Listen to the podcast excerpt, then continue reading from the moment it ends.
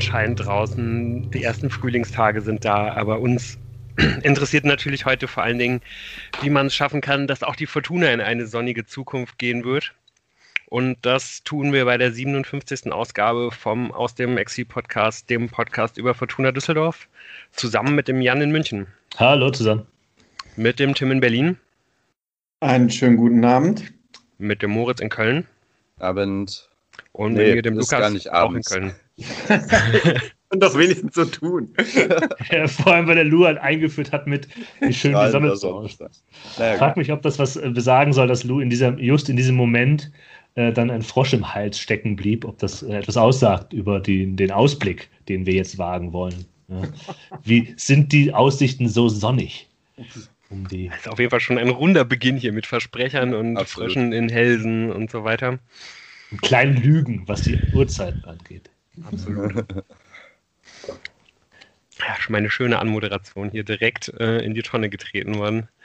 Aber gut, äh, wollen wir einfach mal direkt starten und zwar damit, dass wir auf die Situation gucken, wie es im Augenblick ist. Wir haben uns ja vorgenommen, dass wir heute mal ähm, abseits vom täglichen oder vom wöchentlichen Spielbetrieb eine Folge aufnehmen, wo wir so ein bisschen bewerten wollen, ähm, was der Status quo der Fortuna ist. Da ja, ja man jetzt äh, die, die Aufstiegsambitionen, die ja schon irgendwie da waren, ähm, endgültig in den Wind schreiben kann. Und ähm, ja, da würde ich sagen, wir schauen am besten einfach mal da drauf, was jetzt die beste Herangehensweise für die letzten acht Spiele in dieser Saison wäre. So, da habe ich ja schon, ja auch gerade so in den Foren sieht man da verschiedene Vorschläge. Äh, inwiefern sollte man da jetzt auf die Jugend setzen? Wer sollte Spielpraxis bekommen? Oder ist vielleicht doch noch nicht alles verloren? Moritz, was, was würdest du sagen? Hast du äh, irgendeine bestimmte Überschrift unter, äh, über die, also die, die du halt für diese, für diese letzten acht Spiele halt finden würdest? Ja, also ich bin äh, auf jeden Fall eher dagegen, dieses ganz populistische, wir lassen jetzt nur noch die Jugend ran ähm, und sowas umzusetzen. Und das hat verschiedene Gründe. Also ich kann erstmal verstehen, wir werden ja auch gleich noch über den Trainer diskutieren, aber ich kann erstmal verstehen, dass Uwe Rösler so oder so für sich selber und aber auch der Verein ja den Anspruch haben muss, erstmal ein bestmögliches Saisonergebnis zu erzielen. Ähm, ich habe mal noch so ein bisschen geguckt, weil ich dachte, wie wichtig sind denn diese fünf Jahreswertungen und sowas. Ähm, und das ist ganz interessant zu sehen.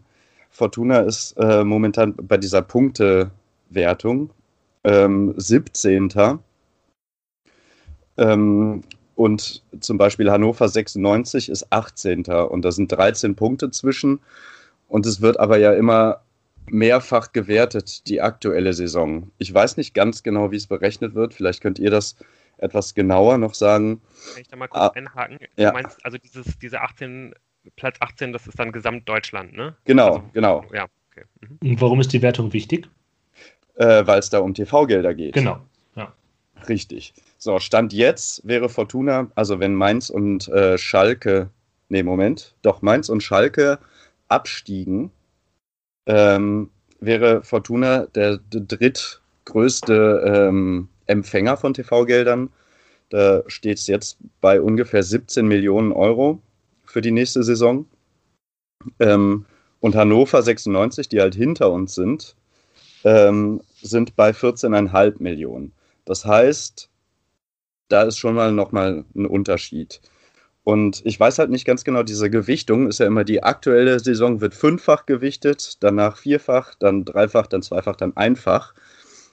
Deswegen kann ich jetzt nicht genau sagen, ich gehe jetzt mal nicht davon aus, dass Hannover 96 noch 13 reale Punkte auf Fortuna gut macht. Äh, ich weiß aber nicht ganz genau, wie das berechnet wird. Ich habe es nicht wirklich verstanden.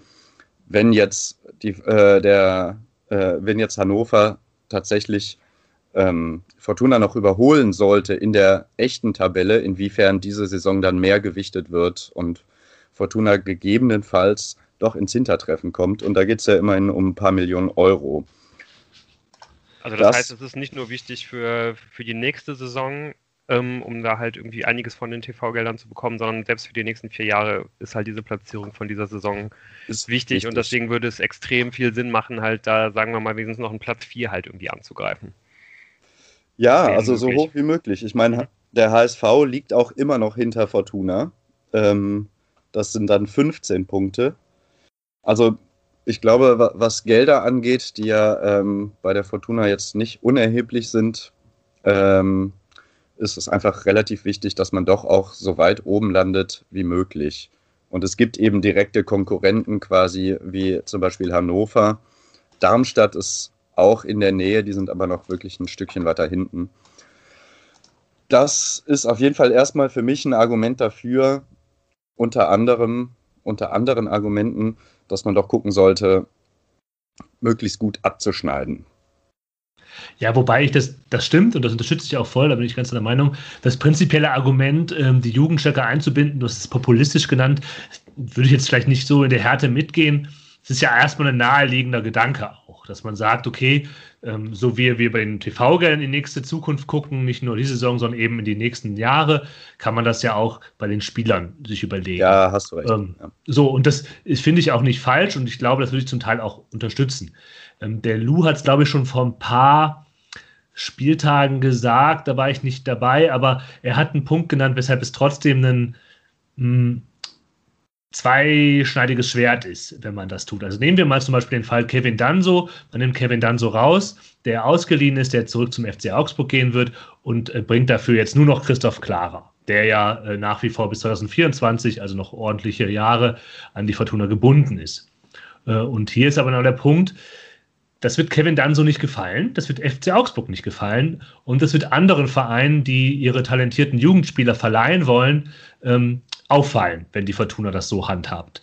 Also es wäre auch für zukünftige Transfers, für zukünftige Leihgeschäfte, für Argumente, dass die Fortuna, was sie ja in der, Zug in der Vergangenheit immer wieder getan hat, ähm, Möglichkeiten bietet, ähm, äh, auszubilden, wovon sie auch massiv profitiert hat. Ja, man, man ja. denke an Neuhaus, man denke an äh, an dem hierbei, der halt in dieser Ab fast Abstiegssaison halt, ohne den wäre es vielleicht sogar so weit gekommen. Äh, solche Spieler bekommt die Fortuna halt, äh, weil sie das Argument hat, wir setzen sie ein, auch wenn wir um Platz 6 spielen und um die goldene Ananas. Ja. Das ist natürlich die, die, das, das Risiko. Und deswegen würde ich sagen, ja, äh, also Kevin Danzo, der hat seine volle Leistung gebracht, er sollte weiterhin auch eingesetzt werden, aber vielleicht findet man ja trotzdem einen Mittelweg, um einem Christoph Klarer Einsatzzeiten zu geben ja, indem man ähm, mit Danso auch Hoffmann spricht und schaut, dass Clara eben doch noch zu seinen Einerzeiten kommt, weil das, das braucht er natürlich auch, um sich zu entwickeln. Ja, würde ich dir auch eigentlich unbedingt zustimmen, ähm, dass man da äh, gucken muss, dass man da ja halt irgendwie eine Lösung findet, die so ein bisschen für alle passt. Und ich meine, ich glaube, Kevin Danso hat irgendwie jetzt auch gerade vier gelbe Karten. Das heißt, dass der relativ wahrscheinlich in einem dieser acht Spiele sowieso irgendwie nochmal auf der Bank sitzen wird ähm, auf, der, auf, der, auf der Tribüne sitzen wird. Da wird man klarer bringen können und ja, wie gerade schon gesagt, der, der wird und der muss ein, ein, ein, ganz wichtiger Baustein für die, für die nächsten Jahre äh, der, der Zukunft der Fortuna sein. Und ich glaube halt schon, dass man halt irgendwie auch einem Danso und einem Hoffmann sagen kann, hier, jeder von euch sitzt irgendwie jetzt nochmal von den verbleibenden acht Spielen äh, ja einmal irgendwie auf der Bank. So, das wären dann schon mal drei Spiele, die, die, die Clara bekommen würde. Vielleicht kann man da auch sogar noch mal eine andere Regelung finden und auch Stamil Siebert noch mal ein Spiel geben. So vielleicht wenigstens irgendwie eins, dass, dass man ihm da auch noch mal klar aufzeigt, hey, ähm, du hast jetzt hier irgendwie wirklich ein halbes Jahr nicht mehr gespielt, aber ne, wir, wir bauen auf dich, du schnupperst noch mal so ein bisschen Zweitligaluft. So, das wäre, das wäre, glaube ich, ein ganz wichtiger Punkt. Und ja, ansonsten, glaube ich, ähm, Tim, siehst du ähm, einen anderen Spieler, dem man, dem man jetzt unbedingt Spielzeit verschaffen müsste, vielleicht in diesen, in diesen letzten acht Spielen? Das ist ja, glaube ich, auf einer Position, die jetzt vielleicht nicht die Innenverteidigerposition ist, auch immer ein bisschen einfacher. Also ich muss ganz ehrlich sagen, ich finde es auch bezeichnend, dass wir jetzt sehr viel über die Innenverteidigung gesprochen haben.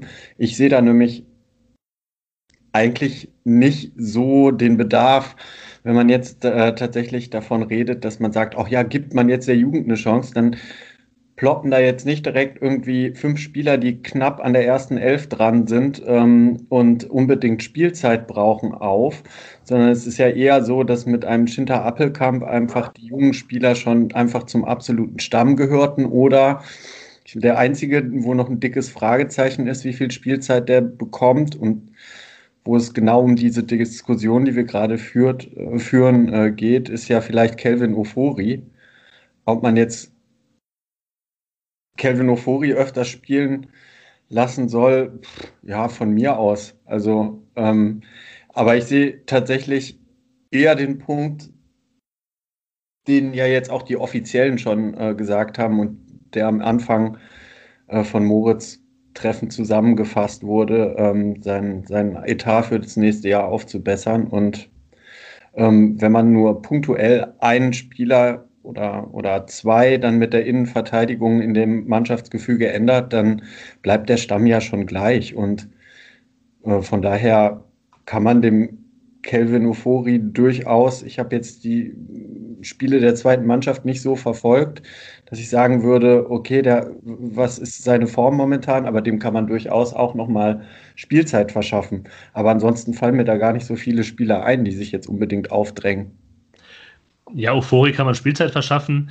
Allerdings, wenn man, wie du sagst, das große Ganze schaut, dann gibt es natürlich einen Unterschied zwischen Clara und Euphorie. Ich habe den Eindruck, dass äh, von den Spielen, die man gesehen hat bisher, dass Clara ein wenig deutlicher qualitativer Abfall wäre. Den kann man besser einbauen. Und bei Euphorie ist es so, wenn man den von Anfang an bringt, ist das Risiko, das Defensive eben größer und die Gesamtziele in der Saison sind da vielleicht gefährdeter. Aber ähm, ich glaube, äh, wenn es um Einsatzzeiten geht, dann meint das ja auch eventuell 20 Minuten mal äh, nochmal einwechseln. Ja. Nicht nur unbedingt von Anfang an.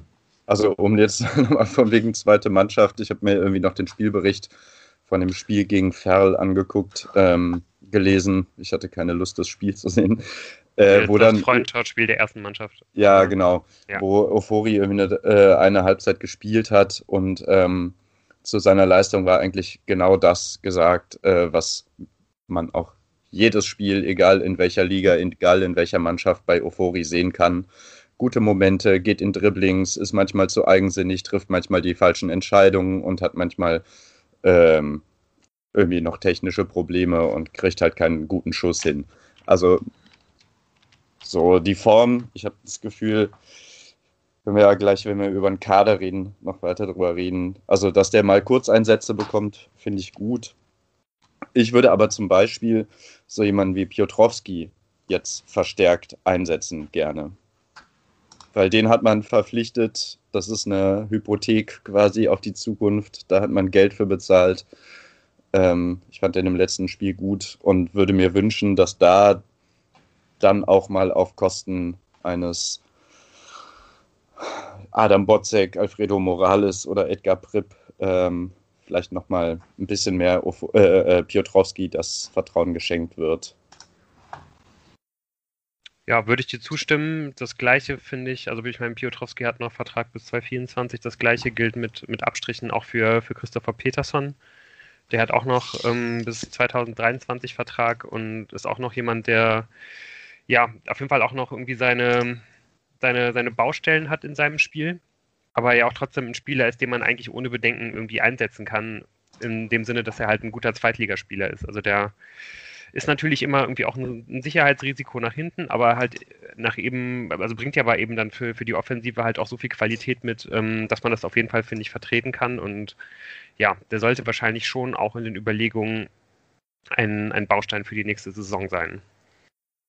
Ähm, ansonsten würde mir jetzt, glaube ich, kein weiterer Spieler auffallen, wo ich jetzt sagen würde, ähm, dem, dem würde es extrem gut tun, ein bisschen mehr Spielzeit bekommen, äh, zu, zu, bekommen, mit vielleicht einer Ausnahme, wo man zumindest mal drüber reden könnte und das vielleicht auch so ein bisschen als Übergang zum Kader, wo man dann, wo wir dann auch mit der Torwartposition starten würden und das ist ähm, Dennis Gorka, der ähm, 18-jährige Torhüter äh, der U19, der jetzt ja auch schon Spielzeit in der U23 bekommen hat. Und ja, wo ich jetzt auch sagen muss, den habe ich selber jetzt auch noch nicht spielen sehen oder außer vielleicht mal ein paar, paar Spielszenen in, in, irgendwelchen Highlights aus der zweiten Mannschaft, aber der wird ja wirklich von allen Verantwortlichen in den höchsten Tönen gelobt. Und ja, ich habe zumindest schon gelesen, dass da auch gefordert wurde, dass man den jetzt unbedingt bringen sollte. Ähm, ja, das würde ich, glaube ich, eher äh, ins, ins Reich der, der, der Spekulation abtun oder sieht das irgendjemand anders? Es stellt die Frage nach der grundlegenden Ausrichtung auf dieser Position. Also ähm, Florian Kastenmeier hat zu Anfang der Saison wirklich eine Entwicklung genommen, die wir ihm vor der Saison nicht äh, zugetraut hätten, war die klare Nummer eins, hat die Fortuna zum Teil in den dunklen Momenten der Hinrunde auch mitgetragen. In der Rückrunde war schon ein Leistungsabfall bei ihm zu festzustellen, obwohl die Dinge, die er kann, nach wie vor zu sehen sind. Aber man sieht eben doch deutlicher, was er eben noch nicht kann, Stichwort Strafraumbeherrschung. Nun ist die Frage, rückt man von Kastenmeier jetzt perspektivisch ab? Er hat bis 2024 Vertrag, man hat ihn ja nochmal verlängert. Ähm, und äh, möchte man ihm weiterhin einen erfahrenen Ersatztorhüter an die Seite stellen. Wenn man nämlich jetzt Dennis Gorka ins Tor stellen würde, sagen wir mal für ein Spiel, ist es natürlich auch ein Zeichen an Raphael Wolf, der jetzt äh, die ganze Zeit quasi die Ersatzbank gedrückt hat, dass seine Rolle bei der Fortuna noch kleiner wird, beziehungsweise sein Vertrag läuft ja auch aus, dass dieser Vertrag eventuell eben doch nicht verlängert werden würde. Und ob man dann mit so zwei jungen Torhütern, mit Kastenmeier und dann perspektivisch Gorka als, als Tandem in die nächste Saison gehen will, beide Spieler, die man noch entwickeln muss, ist ja natürlich auch fraglich, weil wenn man Gorka auf die Bank setzt, würden wahrscheinlich seine Einsatzzeiten auch bei der zweiten weniger werden und eventuell ist es das nicht wert. Also eventuell ist es besser, wenn er weiter in der Regionalliga West seine Einsatzzeiten bekommt, sich da entwickeln kann und man auf Florian Kastenmeier baut. Man sagt ihm, du bist der erste Torwart ähm, und dann halt eben entweder Raphael Wolf als, als erfahrenen Torwarte an die Seite stellt oder eben da eine Alternative sucht. Mm, ja, aber ich meine, wenn man jetzt tatsächlich eine Alternative sucht und äh, jemanden verpflichtet, der quasi vielleicht in der Saisonvorbereitung mit Florian Kastenmeier im offenen Duell sich um den Stammplatz ähm, ja, äh, bewerben soll, das wäre auch ein, ein Zeichen an Dennis Gorka, dass man mit ihm erst so mittel- bis langfristig plant und da kann ich es halt nicht einschätzen, außer dass ähm, wirklich alle ähm, Zeichen darauf deuten, die, die, die ihn öfters haben spielen äh, sehen, loben ihn ja wirklich in höchsten Tönen. Und ob er jetzt so weit ist, das kann ich beim besten Willen nicht ähm, äh, beurteilen. Ja, ich denke auch, das kann jetzt von uns an dieser Stelle halt ähm, niemand so wirklich, aber eigentlich würde ich auch denken, dass man den wahrscheinlich am besten schon etwas langsamer aufbaut und dass, dem, dass es dem wahrscheinlich ganz gut tut, ähm, nochmal eine Saison Regionalliga zu spielen. Wenn er da diese Leistungen bestätigen kann, dann kann man natürlich irgendwie immer nochmal umschwenken. Aber ganz allgemein, ähm, ja, denke ich halt auch, dass, dass eigentlich die, die Option die beste wäre, dass man, dass man halt auf Kastenmeier im Tor setzt, dass man aber vielleicht ähm, ja, für die nächste Saison einen Torwart holt, am besten vielleicht auch einen etwas älteren, erfahreneren, ähm, dem man durchaus auch die Möglichkeit gibt, in einen offenen Konkurrenzkampf mit, mit Kastenmeier zu gehen. Um, einfach auch um Kastenmeier da noch ein bisschen zu pushen oder um da vielleicht auch einfach noch jemanden zu haben, der, den man dann ähm, ja ohne große Sorgen einfach auch spielen lassen kann, wenn, wenn Kastenmeier weiterhin da immer seine Böcke irgendwie im Spiel drin hat. Und ja, ich glaube, dass dieser Torwart nicht Raphael Wolf sein wird. Der, der Vertrag läuft aus und ähm, ich glaube, alle, alle Zeichen deuten darauf hin, dass ähm, dieser Vertrag nicht verlängert wird. Und es gibt natürlich auch noch ähm, mit Anton Mitruschkin ähm, einen talentierten Torwart im Kader, den man ja im Winter äh, aus der Vereinslosigkeit geholt hat. Da würde ich aber auch eher davon ausgehen, dass, ja, da, da habe ich auch überhaupt nichts dazu gesehen, dass man da irgendwie wahnsinnig überzeugt von, von, von ihm ist oder dass, dass man sich da vielleicht vorstellen könnte, diesen Vertrag nochmal zu verlängern. Ich glaube auch, dass der wahrscheinlich eher wieder gehen wird. Aber er hat halt relativ viele Spiele auch in der, in der Regionalliga gemacht. Ne? Also wenn wir über Gorka gesprochen haben, dann haben wir jetzt so getan, als ob er da quasi äh, der feste Stammtorhüter gewesen sei bei der zweiten, aber so ist es ja auch nicht. Also Mitruschkin hat ja auch seine Einsatzzeiten bekommen. Ja, also ich meinte jetzt auch mit, mit, mit Hinblick auf die, ja, ja, auf die erste Mannschaft. Ja, ja, ja. ja, nee, hast du recht. Also es kann natürlich gut sein, dass man äh, ja, dass man den halt weiter dann für die Regionalligamannschaft behält. Aber ich glaube, ein, ein, ernsthafter Kandidat für die, für die erste Mannschaft ist er auf jeden Fall nicht. Aber würdet ihr ähm, Kastenmeier jetzt sagen, Florian, du bist unser erster Torhüter, egal wen wir jetzt holen, ähm, du bist der, der Mann für die nächste Saison und wir holen quasi einen Ersatztorhüter. Oder, wie Tim das ja angedeutet hat, äh, jemanden, der, der ins Duell geht mit ihm. Also ich würde eher zweiteres wählen, glaube ich. Ähm so, eigentlich ist so jemand wie äh, Raphael Wolf ungefähr der Spieler, den ich mir auf der Position vorstelle, als eigentlich quasi zweiter Torhüter, der aber in der Lage ist, äh, Kastenmeier eben auch herauszufordern. Und ja, also ja, ich würde auch eher gerne noch einen erfahrenen Torhüter da haben. Ich fände es riskant, jetzt mit Kastenmeier und Gorka. Also ich, vielleicht entscheiden ja auch die Verantwortlichen, Gorka ist der neue Jahrhundert-Torwart. Deswegen brauchen wir keine starke Nummer zwei oder keine weitere äh, Verpflichtungen auf der Position.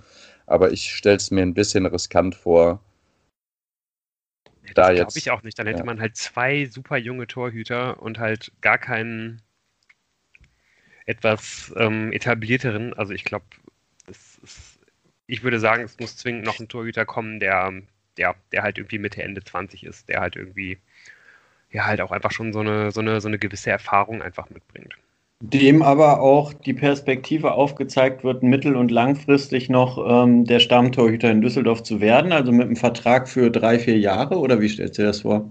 Weil das wäre ja schon ein ziemliches Zeichen auch an ähm, Dennis Gorka. Ähm, ja, du bist mittelfristig einfach hier die Nummer drei.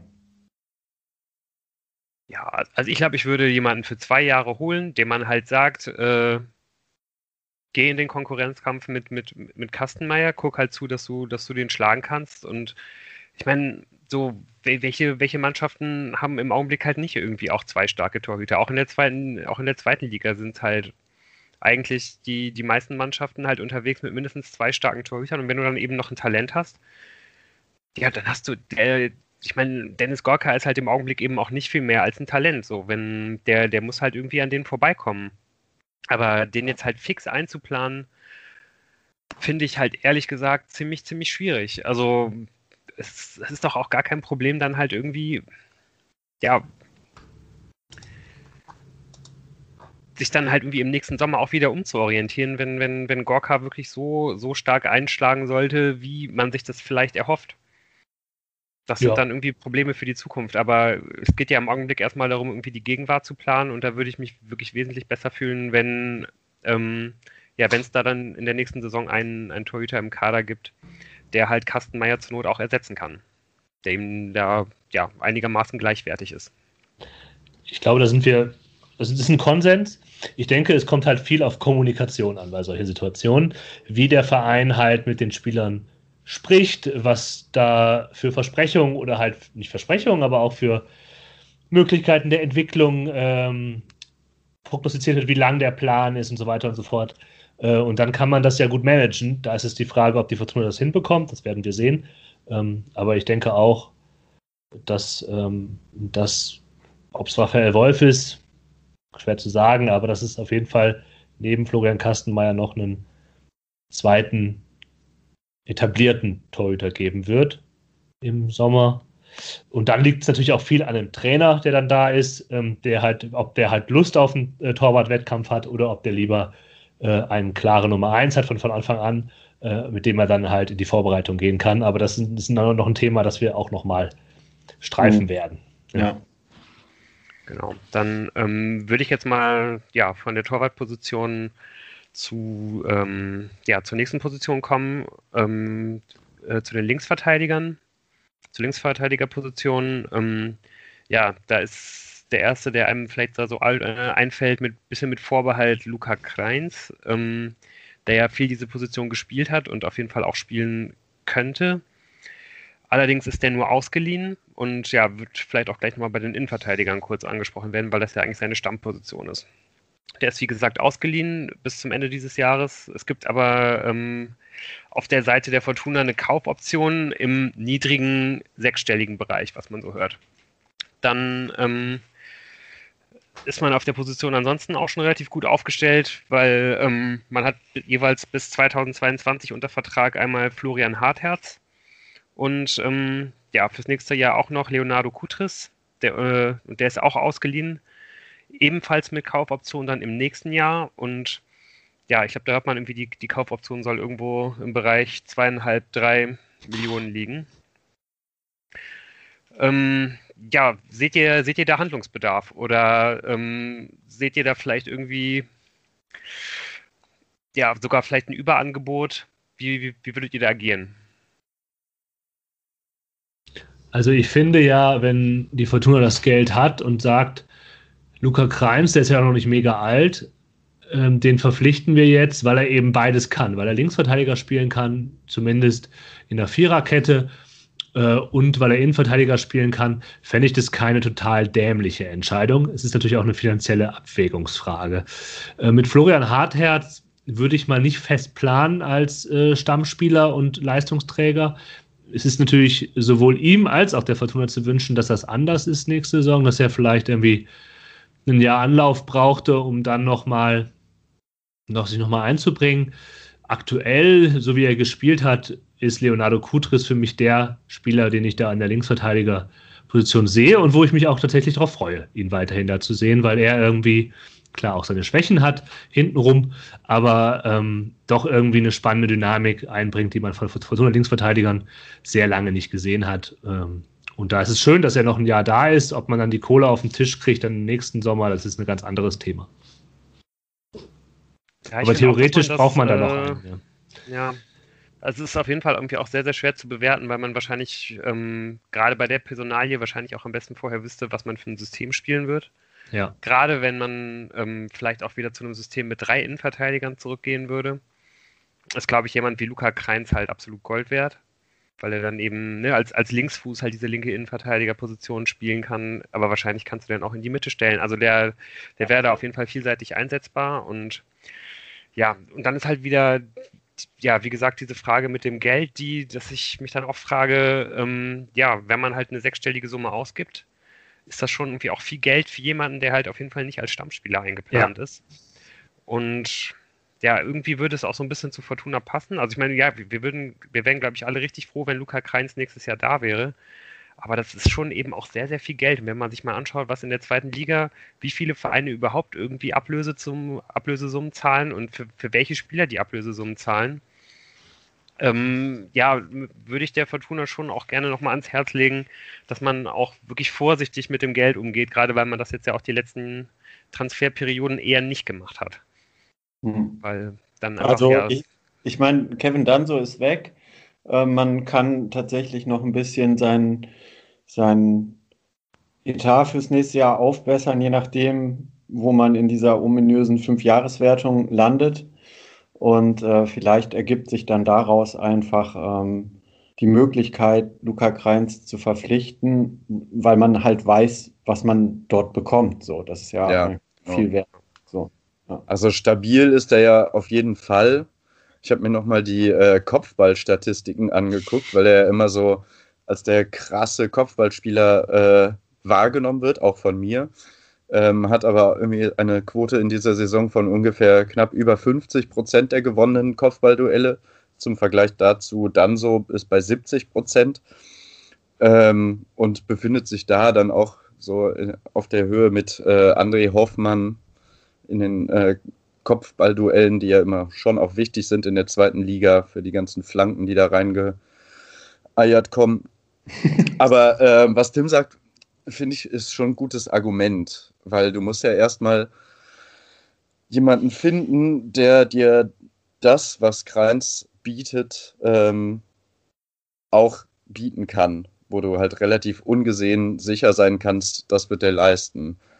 Und ähm, deswegen, ich finde den Spieler eigentlich gut und habe das Gefühl auch, da kommen wir auch noch drauf, dass äh, der sich auch gut ins Mannschaftsgefüge einpasst, also gut in der Mannschaft angekommen ist und angenommen wird und so und da auch happy ist. Das sind schon mal Sachen, die dafür sprechen. Und dann je nachdem, wie hoch dieser sechsstellige Betrag ist, habe ich das Gefühl, das könnte sich lohnen, den zu verpflichten, um da nicht weitere Baustellen und Unwägbarkeiten aufzumachen. Ich sehe das Argument auch. Und ich glaube, das Argument hängt sehr eng mit einem viel größeren Thema zusammen, das wir vielleicht auch noch aufmachen. Was traut man der Fortuna zu beim Scouting und ähm, Spieler zu erkennen und auszumachen? Weil das ist ja das Pro-Argument für Luca Kreins, man weiß, was man hat. Ja. Weil eigentlich würde ich sagen, man sollte die Kaufoption nicht ziehen, ohne dass das heißt, dass man ihn denn nicht holt. Denn es gab ja jetzt schon mehrere Berichte und auch ein, ein Kurzinterview, das äh, auf Twitter rumging. Lua, du hattest das ge, geteilt mit das einem Verantwortlichen beim SV Sandhausen. Und der hat prognostiziert, was in diesem Sommer passieren wird. Und das sind Dinge, mit der die Fortuna eigentlich planen muss und wo sie theoretisch Chancen sich ergeben für Vereine. Nämlich prognostiziert ist es so, dass viele Zweit- und Drittliga-Vereine ihr Budget drastisch reduzieren müssen. Und das ist jetzt, glaube ich, nichts, wo man sich weit aus dem Fenster lehnt, sondern es wird so sein, allein wegen der Zuschauermangel. Und es ist natürlich nicht nur in Deutschland so, dass das Vereine in diesen Ligen und diesen Bereichen ihr Budget reduzieren werden. Das heißt, Spieler und Berater müssen dann verstehen, dass wenn sie vertragslos geworden sind, dass ihre finanziellen Wünsche, die sie bisher hatten, dass der Rahmen, in dem sie sich herbewegt haben, ähm, dass sich das verändern wird, dass sie halt einfach weniger auf dem Markt bekommen können für ihre Leistung und für das, was sie können, gerade wenn sie so ein Zweit- und Drittligaspieler sind. Und das bietet natürlich für Mannschaften in der zweiten Liga, die vielleicht einen Tacken mehr Geld haben als andere, Möglichkeiten. Wenn man ein bisschen wartet, wenn man den Markt gut sondiert hat und wenn man in Gesprächen bleibt mit denen.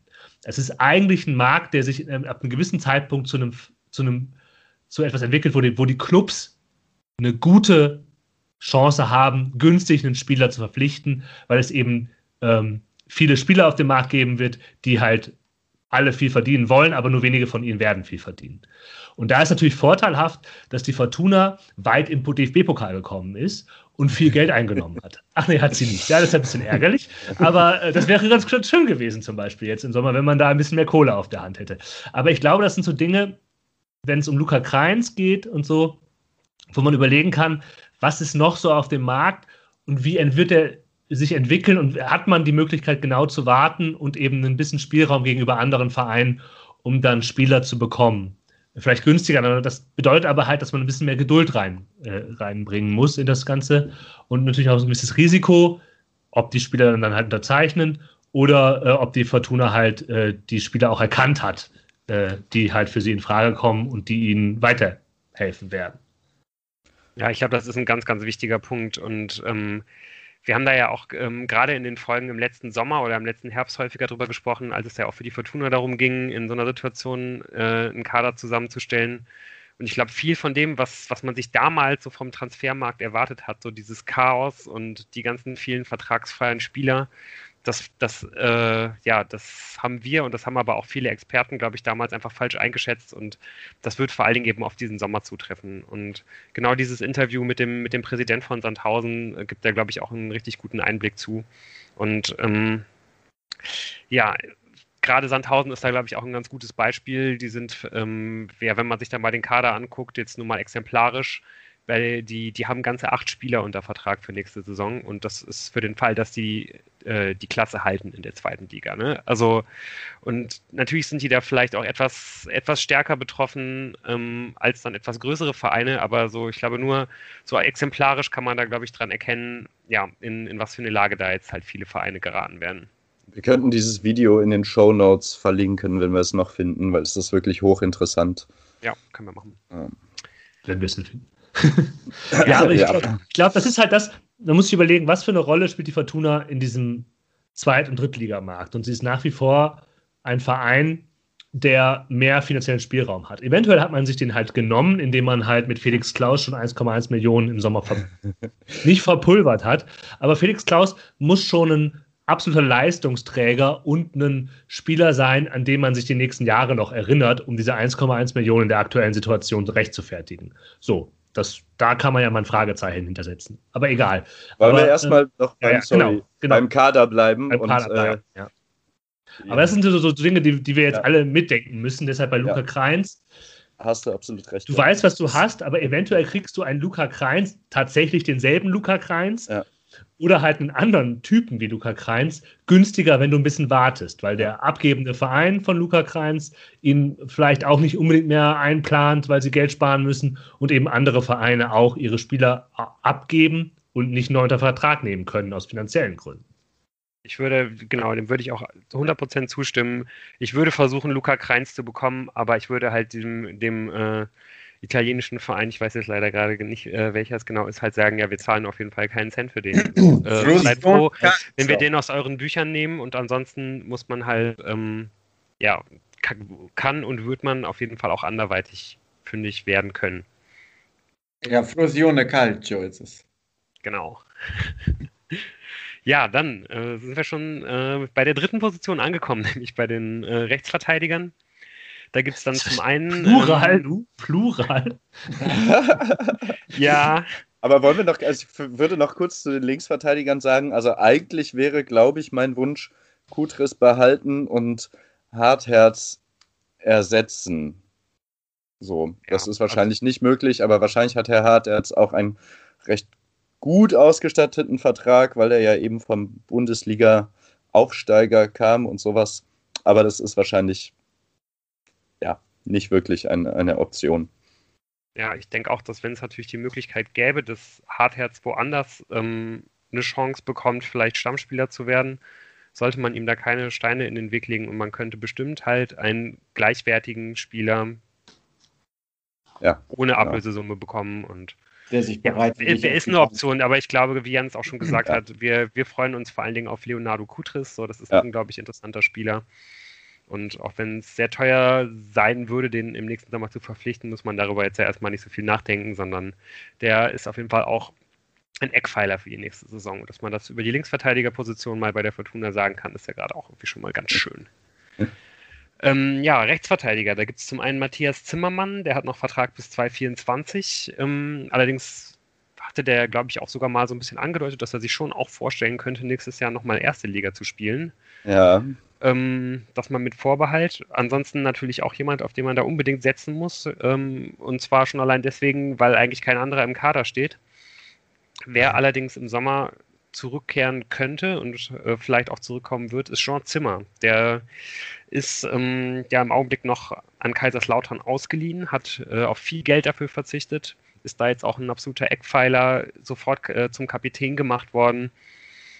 Lautern hat da eine Kaufoption und ich könnte mir halt auch vorstellen, dass die Fortuna da Lautern nochmal stark entgegenkommt, ähm, weil ja, ich glaube, Zimmer würde schon einfach auch gerne dort bleiben. Hat wie gesagt schon jetzt auf Gehalt verzichtet und so weiter und so fort. Die Frage ist allerdings, ob es ähm, ja einen ersten FC Kaiserslautern in der nächsten Saison überhaupt oder zumindest in der Form äh, überhaupt noch geben wird. Da sieht es wirklich rabenschwarz aus mal ganz abgesehen von, von den Sachen, die halt daneben dem Platz passieren, stehen die auf einem Abstiegsplatz in der dritten Liga. Der Trend zeigt auch eher nach unten. Die haben wirklich seit ewigen Zeiten nicht mehr gewonnen. Ähm, haben, glaube ich, mittlerweile schon sechs Punkte Rückstand. Allerdings auch noch ein Spiel weniger, aber trotzdem schon sechs Punkte Rückstand aufs rettende Ufer. Mm, ist, glaube ich, nicht unbedingt gesagt, dass die dann in der Regionalliga sofort irgendwie weitermachen. Oder selbst wenn, weiß ich nicht, auf wie viel Gehalt da ein Jean Zimmer verzichten müsste, ähm, um da weiter zu spielen. Die Frage ist auch, ob er halt wirklich Lust hat, sich halt die Regionalliga anzutun, auch wenn er da halt stark verwurzelt ist und so weiter. Also die Möglichkeit, dass Jean Zimmer zurückkommt und dann noch ein weiteres Jahr hier bei der Fortuna unter Vertrag steht, ist auf jeden Fall gegeben. Darf ich ganz kurz da äh, so Auszüge aus diesem Interview äh, oder von dieser Aussage von John Zimmer, äh, von, von Zimbo vorlesen? Ähm, weil es klingt wirklich so mittel nach Verbleib. Also jetzt von Zimmermann, nicht von äh, Zimmer. Genau, genau, ja. Zimbo. Äh, der hat nämlich gesagt, ich habe hohe Ambitionen. Jeder Fußballer will in der Bundesliga spielen. Dann kommt noch ein Zwischensatz. Dann sagt er, ich werde weiter 100 Prozent geben und dann sehen wir mal, wo wir im Mai stehen. Von wann ist das Interview? Wo ist das Interview? Oh, das war in der Rheinischen Post und ist so äh, zwei, ein, zwei Monate alt. Hm. Ähm, also vor, vor diesen Bochum- und Sandhausen-Spielen. Ja, da ist dann die Frage, der wird jetzt gerade noch mit einem Marktwert von zweieinhalb Millionen angegeben bei transfermarkt.de. Ähm, das würde wirklich sehr schwierig werden. Also ich meine, kann natürlich sein, dass jemand da dieses Geld hinblättert und man sich dann komplett neu aufstellt für die rechte Seite. Aber es wäre ja schon ein sehr herber Verlust. Ja, da würde ich mich mal aus dem Fenster lehnen, der nicht zu ersetzen ist. Ja. Also die Qualität von Matthias Zimmermann, die er mitbringt, ähm, gut, das weiß ich nicht, aber das fände ich schon, das ist schon eine starke Herausforderung, den dann zu ersetzen. Ja, ich meine, der ist halt 28, der hat sich, als er den Vertrag bei der Fortuna bis 2024 ähm, unterschrieben hat, ausrechnen können, wie lange der läuft. Klar, theoretisch, wenn er halt nochmal irgendwie was anderes machen will, erste Liga spielen will, dann wäre das jetzt ein Zeitpunkt für ihn auszusteigen. Aber ähm, da hat die Fortuna halt sicherlich die längeren Hebel und äh. da muss ich erstmal einen Verein finden lassen, der da aus Ablö Ablösen zahlt für ihn. Nicht unvorstellbar, aber ja. Ähm, Man ja. weiß natürlich auch nie, wie dann das Vertragswerk so genau gestrickt ist. Ne? Es kann natürlich immer sein, dass da halt für den Fall, dass ein höherklassiger Verein äh, anfragt, auch wieder irgendwie eine Kaufoption für die Summe X irgendwie drin steht.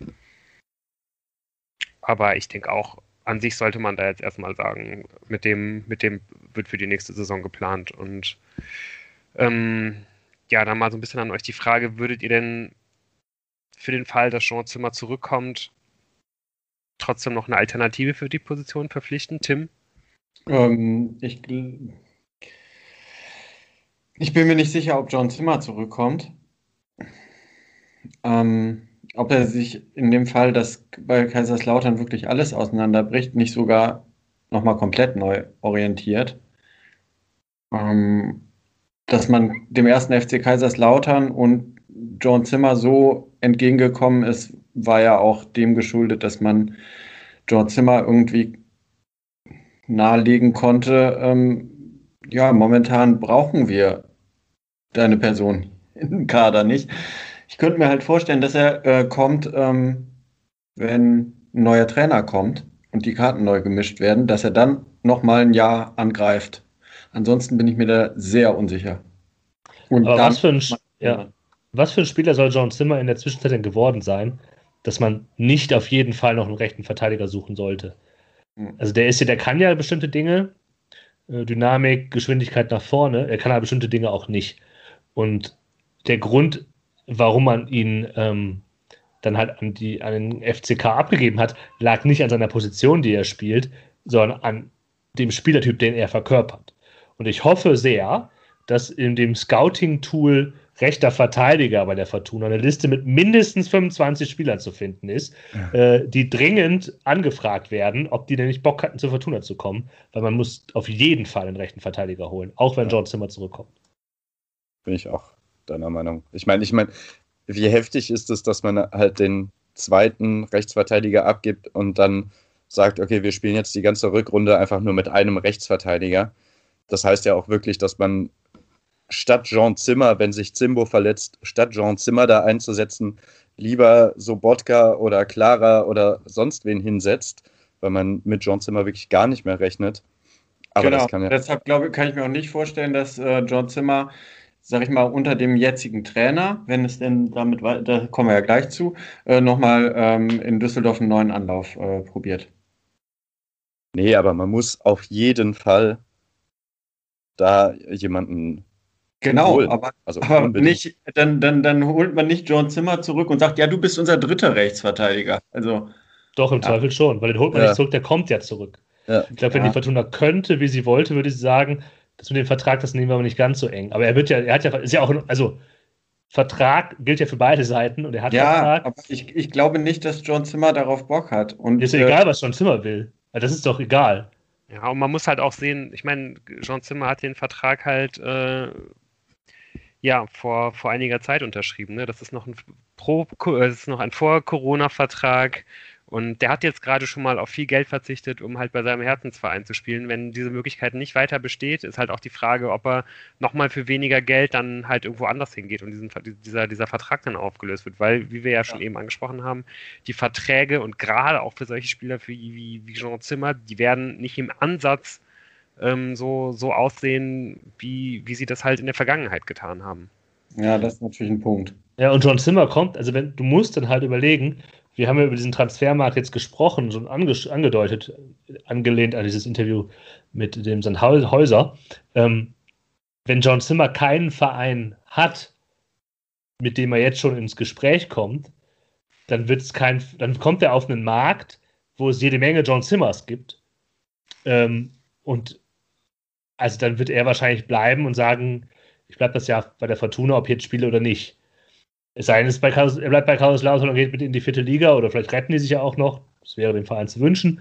Ähm, aber ähm, ich glaube, das ist halt die Option. Also entweder bleibt John Zimmer beim FCK oder er kommt zurück zu Fortuna. Also ich kann mir gerade nicht vorstellen, dass der jetzt schon einen anderen Verein in der Hand hat, quasi. So. Kann natürlich sein, dass sich entwickelt, aber okay. Ist, ja. ja, oder ist das. Ist auf jeden Fall eine Situation, ja. die, wir, die man da mal so ein bisschen beobachten kann. Man braucht einen Rechtsverteidiger. Sagen wir es mal so, genau. Wir das brauchen einen neuen darauf. Rechtsverteidiger und es wäre wünschenswert, dass man irgendwelche ähm, Deals mit John Zimmer macht, dass er dann gegebenenfalls in der nächsten Saison halt eben nicht mehr bei der Fortuna unter Vertrag steht.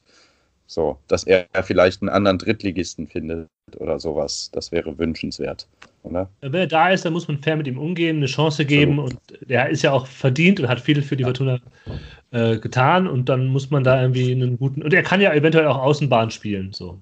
Ähm, hm. ja. Gut, ich würde dann jetzt gerne mal äh, zum, zur nächsten Position kommen. Und das sind die Innenverteidiger. Ähm, ja, da ist, ähm, ja, da sticht einer ganz klar raus, das ist Kevin Danso.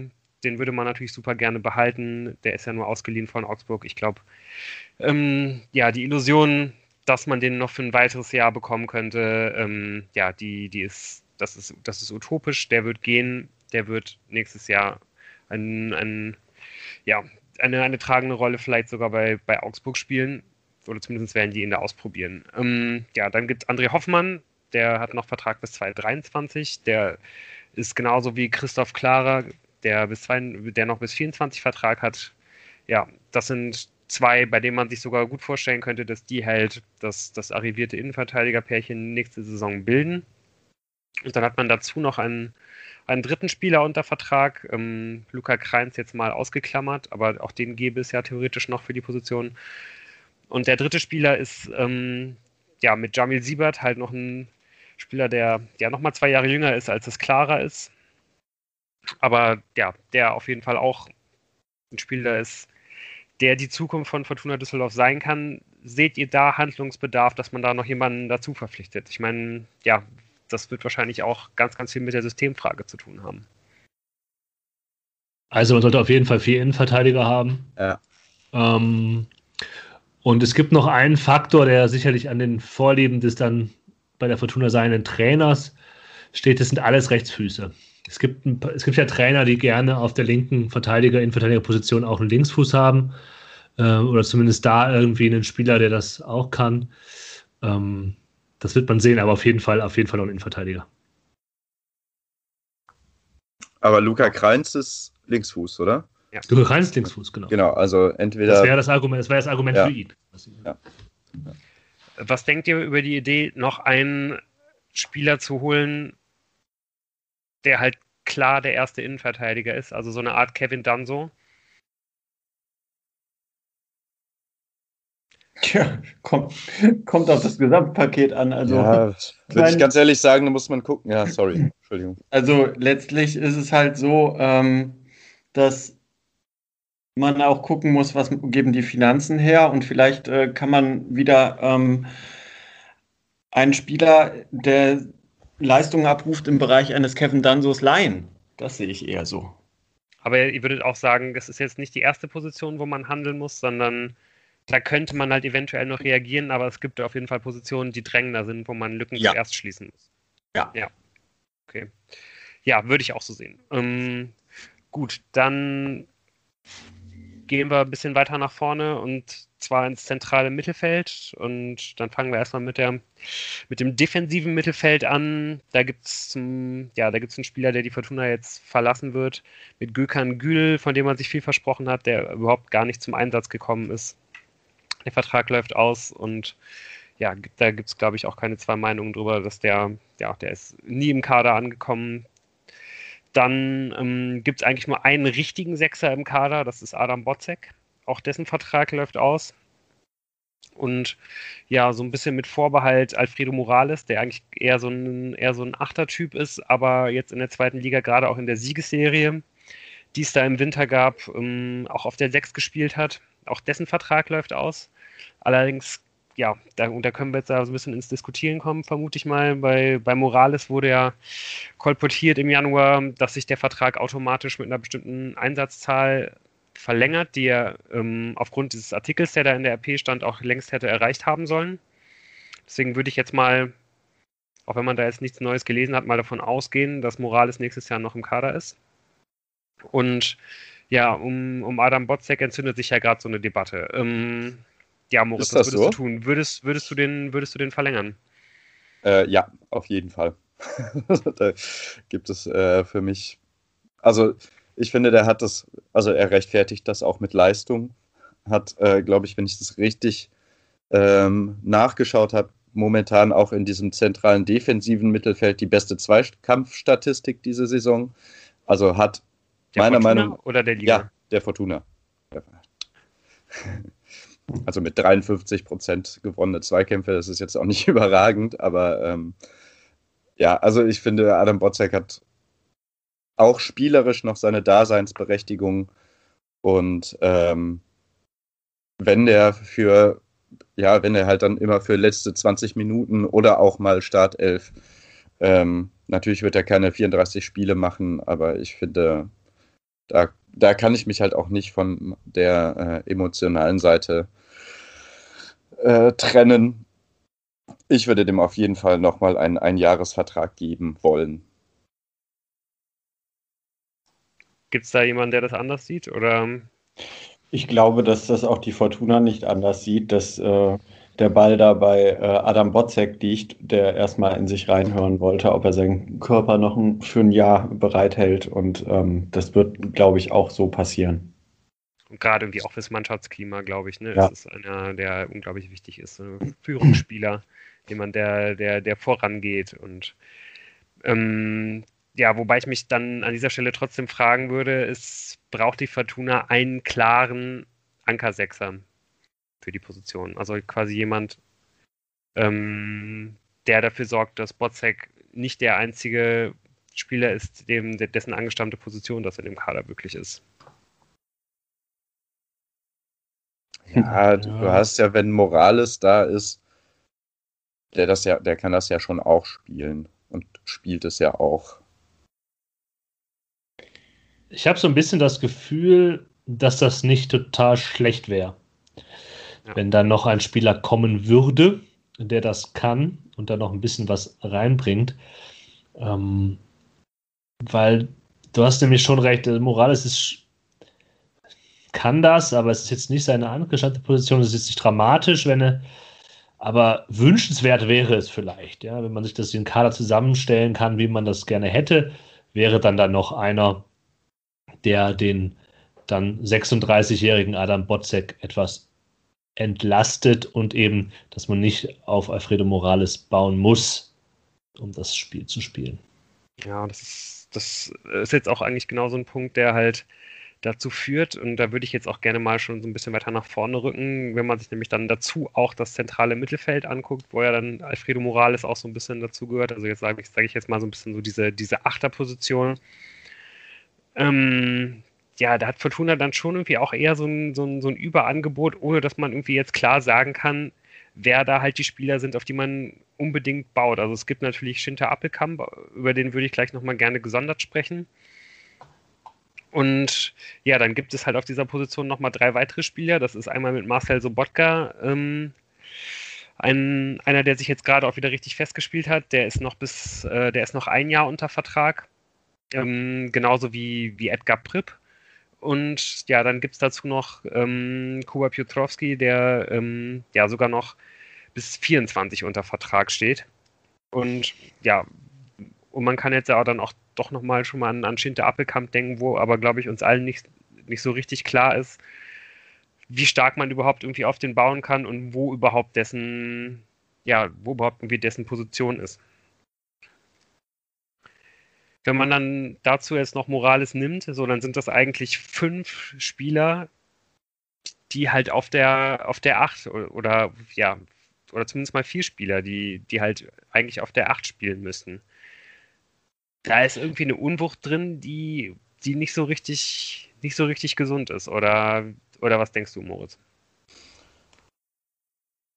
Ja, wobei du ja zum Beispiel, wenn du Appelkamp, wenn wir über den gesondert reden wollen, den du ja durchaus auch weiter nach vorne ziehen kannst oder eben, wie er es häufig gespielt hat, auf dem Flügel gespielt hat. Ähm also ich finde, das sind schon unterschiedliche Spielertypen. Also ich würde vielleicht so ein bisschen äh, Kuba und Cello ein bisschen als ähnlich ansehen, also ähnlich dynamisch vielleicht.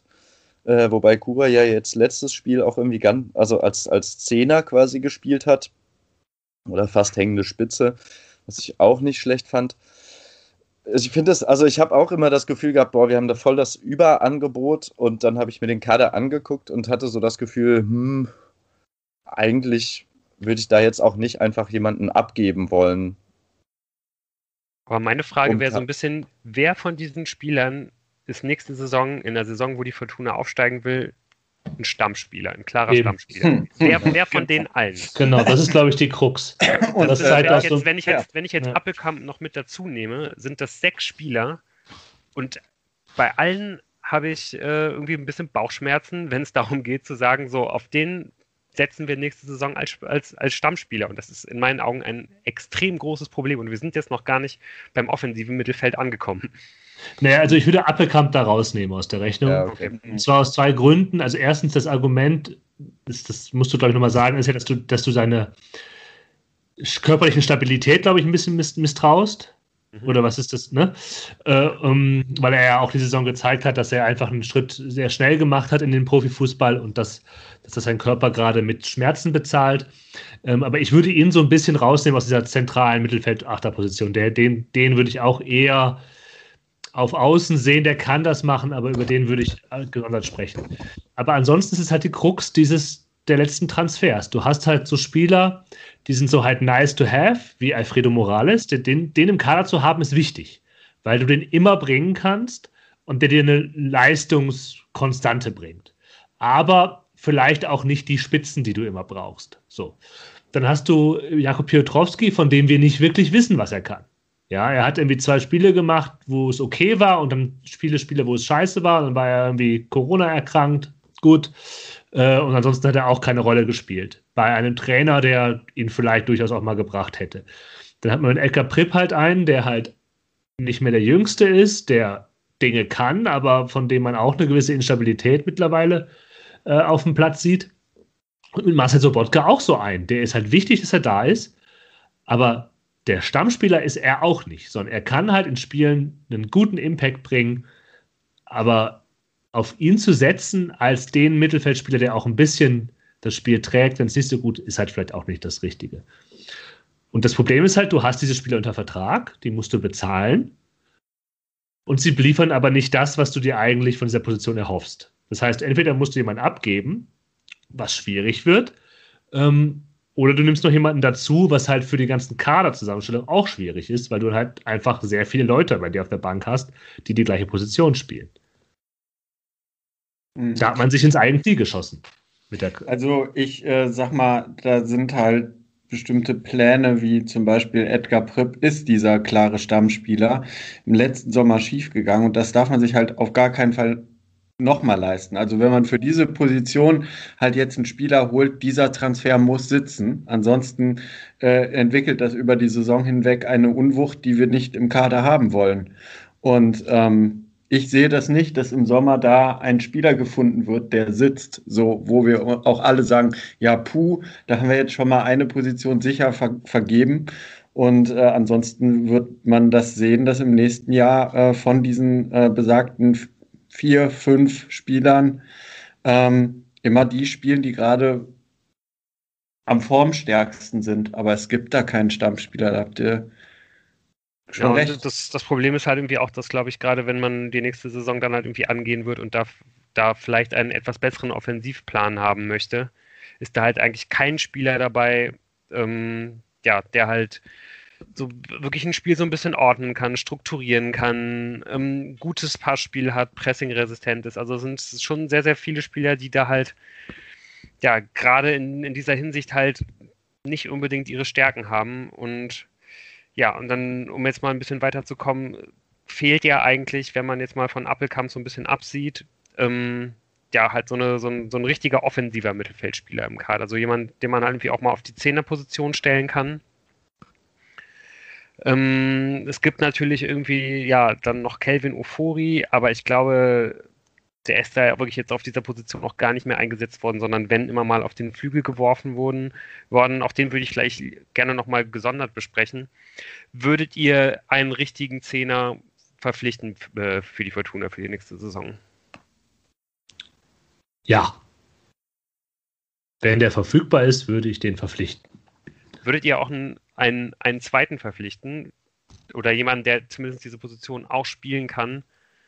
Für den Fall, dass man sich jetzt vielleicht auf den Schinter Appelkamp nicht komplett verlassen kann, ähm, einfach um, um, um diese Position halt quasi sicher immer haben zu können im Kader? Nein. Ich glaube auch, dass es illusorisch ist, ehrlich genau. gesagt. Also äh, deswegen, also erstens wünschen wir uns ja alle und wer weiß, wie realistisch das ist, dass Schinter Appelkamp sich langsam an den Profifußball gewöhnt, auch körperlich. Ähm, nichtsdestotrotz muss unbedingt äh, ein, ein zweiter Spieler dafür her, weil ganz alleine sollte er das nicht schultern müssen. Ähm, ja, deswegen, also ich und noch einen weiteren holen, das ist dann, ja, das wird dann irgendwann illusorisch. Ich meine, äh, wir haben jetzt schon davon gesprochen, dass wir im Prinzip ein Überangebot haben ähm, in bestimmten Mannschaftsteilen und den Kader weiter aufzublasen wird nicht gehen, es sei denn, man wird halt diese ähm, einen dieser Spieler los, gegebenenfalls, um da einen weiteren Kaderplatz aufzumachen. Aber das hieße ja dann schon, dass man zwei Mittelfeldspieler loswerden müsste, um zwei neue Mittelfeldspieler zu holen, quasi. Und es ist, glaube ich, ja. wirklich auch sehr, sehr unrealistisch, weil sich ja irgendwie auch keiner von diesen Spielern halt irgendwie anbietet, wo man sagt, so, okay, das ist der, der irgendwie am ehesten da rausfällt. Irgendwie sind die halt alle auf einer, auf einer Stärke so ein bisschen. Und ich glaube, dass dann halt jemand einen von denen einen Pro, einen ja, vor, vor Corona-Vertrag auflöst, um halt woanders einen Corona-Vertrag zu unterschreiben, ist unrealistisch. Ähm, okay, ja, dann ähm, sollen wir noch was zu Schinter Appelkamp sagen. Der ähm, hat noch auch noch Vertrag bis 2024. Ich glaube, wir alle wünschen uns, dass der ja dieser, dieser wichtige äh, Baustein für die Fortuna wird. Ähm, bleibt zu hoffen, dass diese Überlastungserscheinungen, die er hat, behoben werden können und ja, dass man wirklich auf ihn setzen kann für die nächste Saison. Ähm, ja, dann gibt es das Thema Kelvin Ufori. Ähm, so ein bisschen positionslos bisher wird im Augenblick ja meistens auf dem Flügel eingesetzt, aber ich würde ihn jetzt auch nicht als klaren Flügelspieler sehen. Hat ähm, jetzt auch nur noch ein Jahr Vertrag, hat irgendwie keine, keine richtige Rolle im Kader gefunden und dann ist jetzt auch die Frage, was, was, ja, was, was, was macht man weiter mit ihm? Würdet ihr denn, seht ihr für Kelvin Ufuri nächstes Jahr einen Platz im, im Zweitligakader der Fortuna? Nein. Ich glaube, er ist einfach nicht das Thema. Also das ist das, ich glaube, der ist deswegen Thema, weil er eben kein Thema sein wird. Hm, ich glaube, der Vertrag wird auslaufen. Man wird ihn nicht auch noch einmal in der ersten Liga, äh, in der zweiten Liga sehen. Freudscher Versprecher hier. Ähm, und äh, weil er keine Entwicklung genommen hat. Vielleicht konnte die auch nicht nehmen, aber er ist seit 2019 dabei, klar in der Erstliga-Zeit äh, schwierig. Ähm, aber es, er ist immer, ich habe das Gefühl, er war immer der Kevin Ofori den man halt vom ersten Moment an gesehen hat. Technisch veranlagt, ähm, mit Momenten, die sonst keiner bei der Fortuna kann, aber eben auch mit deutlichen Defiziten, die in den ersten beiden Profiligen in Deutschland nicht verziehen werden. Ja, würde ich, glaube ich, zustimmen. Also der hatte bestimmt keine einfache Zeit, ne? irgendwie mit 18 hierher gekommen, der, der Manager, der ihn geholt hat mit Lutz Pfannenstiel, ist nach einem halben Jahr weg. Ähm, die drei ghanaischen Mannschaftskollegen, ähm, die halt da waren, sind nach, nach einem Jahr wieder weg. Und ähm, ja, dann kommt halt irgendwie noch eine Pandemie und so. Das ist, glaube ich, alles nicht so einfach, gerade wenn man halt irgendwie auch noch auf einen anderen Kontinent wechselt äh, als 18-Jähriger. Aber ja, wie du schon sagst, Jan, er ist eigentlich genau derselbe Spieler, der er halt gewesen ist, als er im, im Sommer 2019 hierher gekommen ist. Und ich glaube, ihm würde es unglaublich gut tun, ähm, ja, jetzt mal im nächsten Jahr regelmäßig Spielzeit zu bekommen. Und deswegen wäre es eigentlich auch besser, wenn man ähm, ja, sich vielleicht jetzt auch im Sommer irgendwie schon trennen würde. Und ich, ich weiß nicht genau, welche Liga das, das, das sein könnte. Aber ich glaube, weder als, als Kaderspieler bei der Fortuna, wo er, wo er keine oder so gut wie keine Einsatzzeit bekommen wird, noch in der Regionalligamannschaft der Fortuna ist er besonders gut aufgehoben nächstes Jahr. Ich habe das also Gefühl, der Ort, der ihn glücklich macht, ist irgendwo in den Niederlanden. So Fußball, wo man keine Verteidigung braucht, wo man halt schön Offensivfußball spielen kann. Ähm, ich wüsste nicht, in welcher Liga da, aber ich, das, ist, das ist der Ort, wo, wo sein Happy Place sein könnte. Okay, ich bringe noch die Gegenmeinung. Ich bin der Meinung, man sollte den Vertrag verlängern und ihn noch ein Jahr in die dritte Liga ausleihen. In Deutschland? Ja. Wo er halt zusammengetreten wird. Nee, auf gar keinen Wo er nicht eingesetzt wird, weil er halt ja. in der dritten Liga, glaube ich, musst du noch mal mehr ja. def defensive Verantwortung tragen als, als in der zweiten Liga oder mindestens genauso viel. Da kann man es sich, glaube ich, auch nicht erlauben. Verleihen zu MSV Duisburg oder so. Äh, da kriegt er keine Einsatzzeit. Ich würde den gerne noch nicht komplett abgeben, aufgeben. Ähm, genau, ich glaube, es ist in dem Fall, wie ein Kelvin Ofori, äh, wie, wie ihr ja schon gesagt habt, dass der mit 18 kommt und so, in dem Fall, der ist immer noch saujung, der ist immer noch 19, wird jetzt ja, irgendwann 20. Ich, in dem Fall würde ich einfach ihn noch nicht ganz abschreiben, wenn er Bock hat, noch da zu bleiben. Wenn er unglücklich ist, dann soll er natürlich auch woanders hingehen, aber ich, äh, ja, also ich prognostiziere dir, in den nächsten paar Jahren werden wir nicht ein Spiel analysieren hier, in dem Kelvin Ofori äh, den Unterschied gemacht hat. Gut, wird auf jeden Fall auch eine spannende Personalie sein. Ich glaube, uns allen tut das irgendwie auch wirklich weh. Wir hätten, ja, glaube ich, alle sehr, sehr gerne hier reüssieren sehen.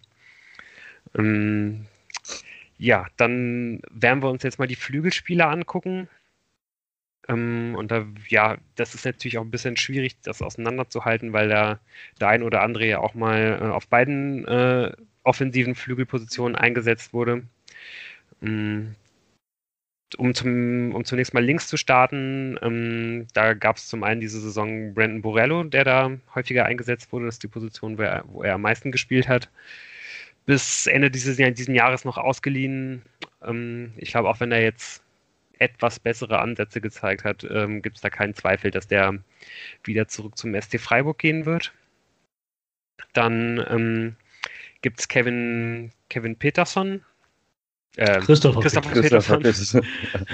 der hat noch bis 2023 Vertrag und ist ähm, ja mit Sicherheit als, als Stammspieler eingeplant oder zumindest jemand, der auf jeden Fall ähm, viel, viel Einsatzzeit bekommen wird ähm, im Kader der Fortuna nächste Saison. Und dann will ich es nur mal angesprochen haben, theoretisch steht auch bei der Fortuna insgesamt, also jetzt nicht im nächsten Jahr, aber so ganz generell noch unter Vertrag äh, für die Linksaußenposition Nana Ampoma. Der ähm, ist noch bis 2022 an Royal Antwerpen ausgeliehen, die danach eine Kaufoption haben. Wer jetzt gerade kurz denkt, ach ja, stimmt, Nana Ampoma, ähm, vielleicht können, kann die Fortuna da ja noch ein bisschen was von dieser Transfersumme, die man da versenkt hat, zurückgewinnen. Dem kann ich an dieser Stelle sagen, dass der bei Royal Antwerpen eine sehr schwache Saison spielt und ab und zu mal eingewechselt wird für die letzten Minuten. Viel mehr aber auch nicht. Also ja, ähm, an dieser Stelle auf jeden Fall, wenn man auf die Finanzen der Fortuna guckt, keine gute Nachricht, weil ich glaube, niemand von uns rechnet damit, dass, dass Nana Ampoma äh, im Sommer 2022 nochmal zu Fortuna zurückkommen wird und dann hier eine, eine wichtige Rolle spielen wird. Ja, warum denn nicht? Also auf, aufgrund welch, welcher Grundlage kann er das denn nicht? Weil er als auf, aufgrund von emotionalen oder halt, weil da halt Tischtücher zerschnitten worden sind. Weil, ob jetzt der Christopher Peterson links spielt oder Nana Amproma in der zweiten Liga, ich weiß nicht, ob das so schlecht ist. Ja, also ich glaube, wenn da jetzt gerade nochmal aus der belgischen Liga kommt, da jetzt nochmal ein Jahr quasi nicht gespielt hat. Ja, gut, das stimmt. Äh, dann sind das halt zwei naja, Jahre mit extrem wenig Einsatzzeit. Ähm, das hat hier schon mal nicht funktioniert. Da sind, glaube ich, einfach die Voraussetzungen, dass er dann im nächsten Sommer hier nochmal irgendwie quasi frisch angreift, sind einfach nicht die besten. Die Frage ist halt auch, ob er sich die dritte Liga dann antun will. Hä? Habe ich jetzt auch noch nicht verstanden. Ja, wir sind schon, wolltest du damit andeuten, dass wir hier schon sehr negativ sind? Nein, wir sind aber äh, schon viel zu weit in der Zukunft. Also, ob er nach dem nächsten Jahr zurückkommt, das können wir dann nächstes Jahr besprechen. Und vielleicht wissen wir dann auch, ob er mehr äh, äh, Einsatzzeit bekommen hat im nächsten Jahr. Er ist jetzt doch einfach fix für ein Jahr noch verliehen. Von daher gucken Ach wir so. mal die nächsten Spielern. Genau. Ja, Sicher? Ja, ja. Man hat den Vertrag ja extra verlängert, um, damit er jetzt halt zwei Jahre in Antwerpen spielen kann, letztes Jahr. Und deshalb. Können, Ach, okay. Sollte ja, das jetzt nicht so ein großes Thema sein. Und deshalb warum ja genau, warum wird das überhaupt ein Thema gemacht hier, Lou? Ja. Ich wollte es nur angesprochen haben, damit äh, komplett klar ist, das, das, soll ja eine gesamte Analyse sein hier. so, und äh, zu, der, zu der Analyse gehört auch, ähm, ja, dass bis 2023 noch Felix Klaus unter Vertrag steht. Da hat, glaube ich, Jan noch eigentlich schon alles Wichtige zugesagt am Anfang der Folge. Ähm, der, der sollte nächstes Jahr ein wichtiger Teil sein. Der muss ähm, wirklich noch ein, ja, eine Schippe drauflegen, um halt zumindest ansatzweise die Summe zu, zu rechtfertigen, die man da für ihn auf den Tisch gelegt hat in diesem Winter oder jetzt no im Sommer pressure. auf den Tisch no legen pressure. wird. Und ja, schon Pressure. Come on. Absolut Pressure. Ja, doch, der muss eigentlich, muss der. Der muss halt liefern. Genau, der muss unter den Voraussetzungen, die es gibt, muss der einer der drei besten Spieler der Fortuna nächste Saison sein, mindestens. Der letzten Und, zehn Jahre. ja. Du musst Und, überlegen, was diese 1,1 äh, Millionen in Normalzeiten eigentlich ja, gewesen wären für einen Zweitligaspieler. Kannst du mal vervierfachen, die Summe. Ja, das ist schon echt ja. einfach ein. Ja, wo die, die Frage ist, ob die Fortuna in der Lage ist, einzuschätzen, was man in den Corona-Zeiten für, für Spieler ausgibt, weil es wirkt ja im Augenblick nicht unbedingt so. Gut, egal. Anderes Thema kommen wir vielleicht auch später noch zu, wenn man dann noch ansprechen muss für, die, für den Flügel, ist, ähm, ja, ist Thomas Pledel, dessen Vertrag ausläuft, hat sich schwer verletzt. Allerdings deuten jetzt ja, ich glaube, man, man hat eher, glaube ich, auch eher ja, nicht damit gerechnet, dass der unbedingt bleiben wird, aber jetzt gerade deuten einige ähm, Anzeichen darauf hin, dass das vielleicht aus welchen Gründen auch immer anders sein könnte. Ähm, wie siehst du das, Moritz? Ähm, es hieß ja erst, er sollte nur Reha-Maßnahmen, also nur sowas bekommen und jetzt kam dann aber, glaube ich, nochmal das Rückrudern, rück, zurückrudern, ähm, wir lassen keinen im Stich und so. Und na, ich finde es auf jeden Fall okay. Der wird, wenn der verlängert wird, also meiner Meinung nach sollte man ihn verlängern. Ich glaube, er hat sich im Rahmen seiner Möglichkeiten äh, sehr verdient gemacht. Die Möglichkeiten sind beschränkt. Ähm, hat trotzdem immer eigentlich mehr oder weniger am konstantesten im ganzen Kader seine Leistungen abgerufen mit den bekannten Schwächen. Und ähm, ja, ich, ich, schätze nicht, dass sie den jetzt mit Geld zuscheißen, wenn sie den Vertrag äh, verlängern, sondern da werden die schon irgendwie mit Maß und sowas vorgehen. Aber ich finde es eigentlich korrekt, wenn man den weiter im Kader behält und ihn dann gegebenenfalls ab Rückrunde nächste Saison äh, Stück für Stück wieder ein- und aufbauen kann. Ich finde das ja ganz eigenwillig, weil wenn man mich gefragt hätte, auf welcher Position hat die Fortuna Spieler wie blöd gekauft, hätte ich auf der Außenposition offensiv gesagt, wo sind diese ganzen Spieler hin? Die gekauft haben. Absolut. Naja. Ja, fände ich auch komplett. Also irgendwie, also gefühlt hätte ich gedacht, ja, da ist die halt die Fortuna halt, hat halt eine ganze äh, Latte an Spielern. Äh, ist aber klar, die sind halt verletzt vielleicht so. Nee, ja, der hat die einfach nicht. Keine Ahnung. Ähm, muss ich jetzt nur mal einwerfen, weil da kommen wir ja jetzt ja drauf, weil das war es ja fast schon, Lou, oder? Ja, also man hat einfach, äh, du hast schon recht, man hat einfach in den letzten anderthalb Jahren für diese Position schon sehr, sehr viele Spiele verpflichtet und auch sehr, sehr viel Geld ausgegeben. Ne? Also Ofuri, Tekbetei, Ampoma, Peterson, Borello, für den hat man auch eine äh, bestimmt relativ viel äh, gezahlt, Klaus, so, da hat man, da steckt sehr, sehr, sehr viel Geld drin, aber sehr, sehr viel davon ist halt einfach auch schon, ja, quasi äh, nicht mehr, ja, nicht mehr äh, im Wert der Fortuna irgendwie mit inbegriffen, weil die Spieler schon, schon längst irgendwo anders sind. Ähm, wen man da noch ansprechen muss und das so ein bisschen als Brücke zur, zur Sturmposition ist Emma Ioa. Der kann auf jeden Fall auch außen spielen, ist aber auch, ähm, was man so hört, eher ähm, ja, fürs Zentrum eingeplant im Sturm. Und da muss man dann ja leider sagen, ähm, so richtig zu 100 Prozent kann man auf den für nächste Saison nicht bauen. Auch wenn er jetzt ja, glaube ich, mittlerweile wieder ins Mannschaftstraining eingestiegen ist, aber so ein bisschen ist ja bei dem pfeiferschen Drüsenfieber immer das Risiko da, dass es da wieder einen Rückfall gibt. Und ja, ich habe da, hab da echt so ein bisschen Sorge, aber ich glaube, der hat, ne, der hat auch noch Vertrag bis Ende 2024. Ähm, auf den will man unbedingt setzen und wir hoffen alle, dass der nächstes Jahr nochmal komplett bei, bei Null wieder anfangen kann und richtig angreifen wird. Aber wir haben ja jetzt immer gesagt, wie viele Spieler braucht man eigentlich? Man braucht eigentlich zwei Außenspieler neu, oder? Naja, Kovnatski kann halt auch außen spielen zur Not. Ja, zur Not, aber ob der nächste ja. Saison noch bei der Fortuna dann eine Stiefel schnüren möchte, weiß man auch nicht. Ne? Aber. Das glaube ich schon. Ja, also ich denke auch, man braucht auf jeden Fall einen klaren Stammspieler für die, äh, vielleicht, oder, oder jemanden, der zumindest Klaus und Peterson ebenbürtig ist, so dass du halt quasi drei Leute hast, die den Anspruch haben, immer zu spielen.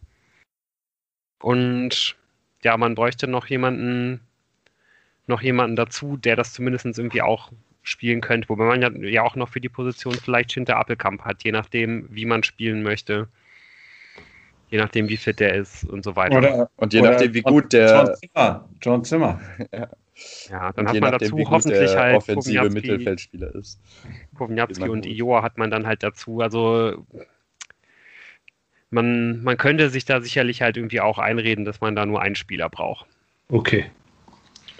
Mm, dann ist aber halt die Frage, was macht man mit dem Sturm, wenn Ioa auch so ein bisschen für einen Flügel theoretisch mal eingeplant ist.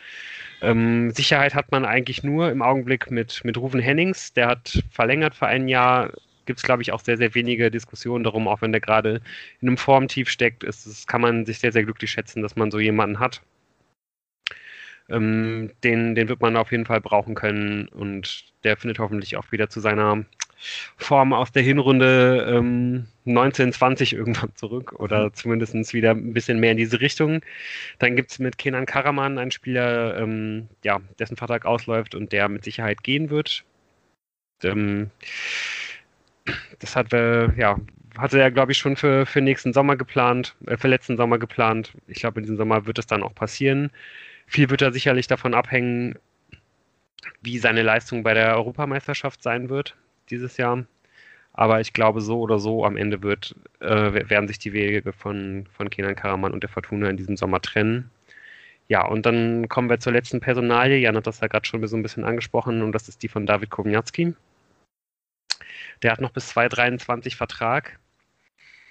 Ähm, und sicherlich auch einen gut, äh, gut dotierten Vertrag, was ähm, ja eine Trennung vielleicht auch ein bisschen schwierig macht. Aber auf der anderen Seite, ich glaube, für, für das Geld, was der vermutlich bei der Fortuna verdienen wird und für die Leistung, die er zeigt und für den Anspruch, den er auch an sich selber hat, so für, für wie realistisch haltet ihr es, dass David Kowniatski so das, was, was, was in ihm gesehen wird und auch das, was wir uns von ihm erhofft haben, dass er das zumindest irgendwie mal ansatzweise ja auch mal rechtfertigt irgendwie und eben auch diese unglaublich hohe Transfersumme, die Fortuna für ihn ausgegeben hat und ja, ich vermute auch, dass er halt in dem derzeitigen Kader wahrscheinlich sogar mit Abstand der Topverdiener ist.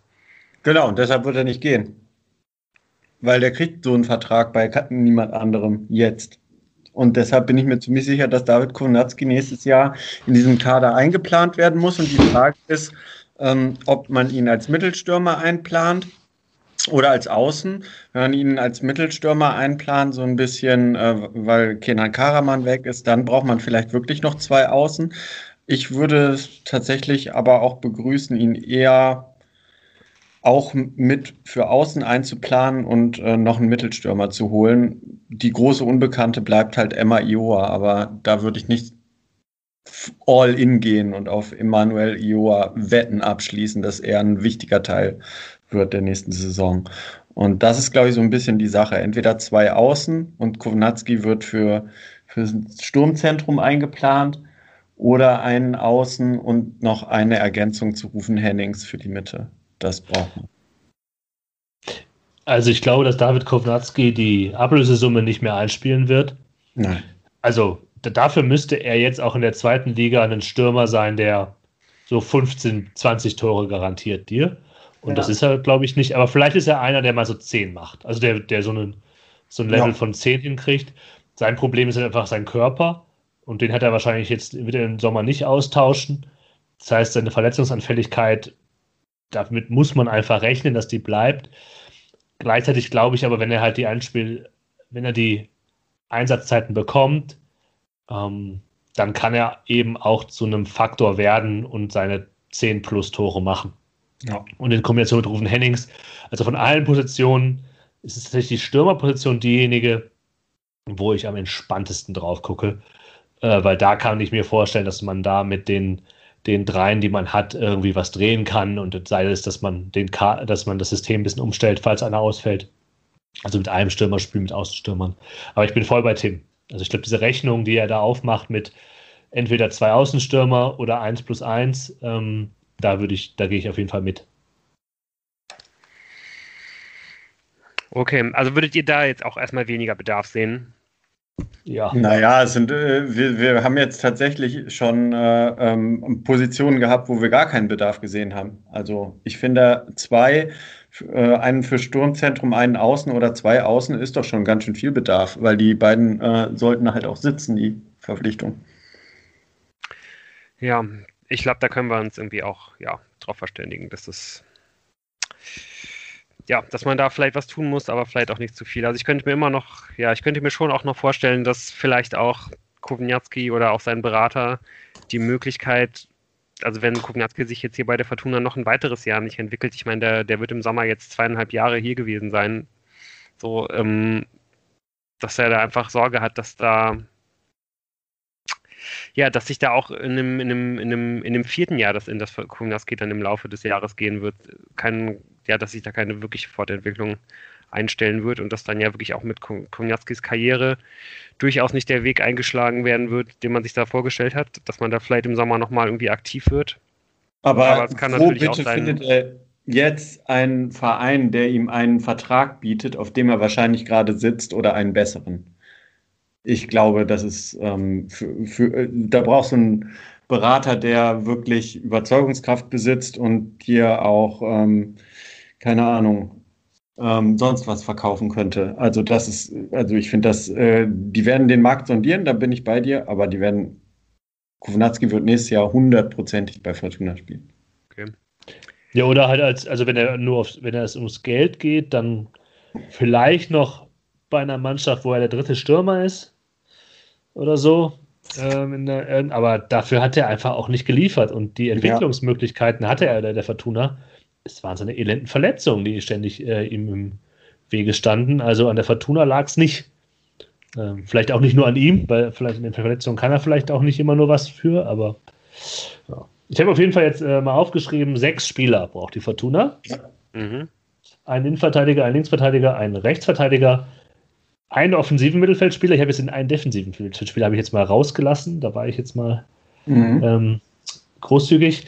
Dann entweder zwei Außenstürmer oder ein Außenstürmer und ein Stürmer. Ja, ja. machen wir das. Ja, aber es ist jetzt, ich finde das, also es ist kein Umbruch. Nee. Fünf bis nee, sechs Spieler, Frage, Sommer. Ja.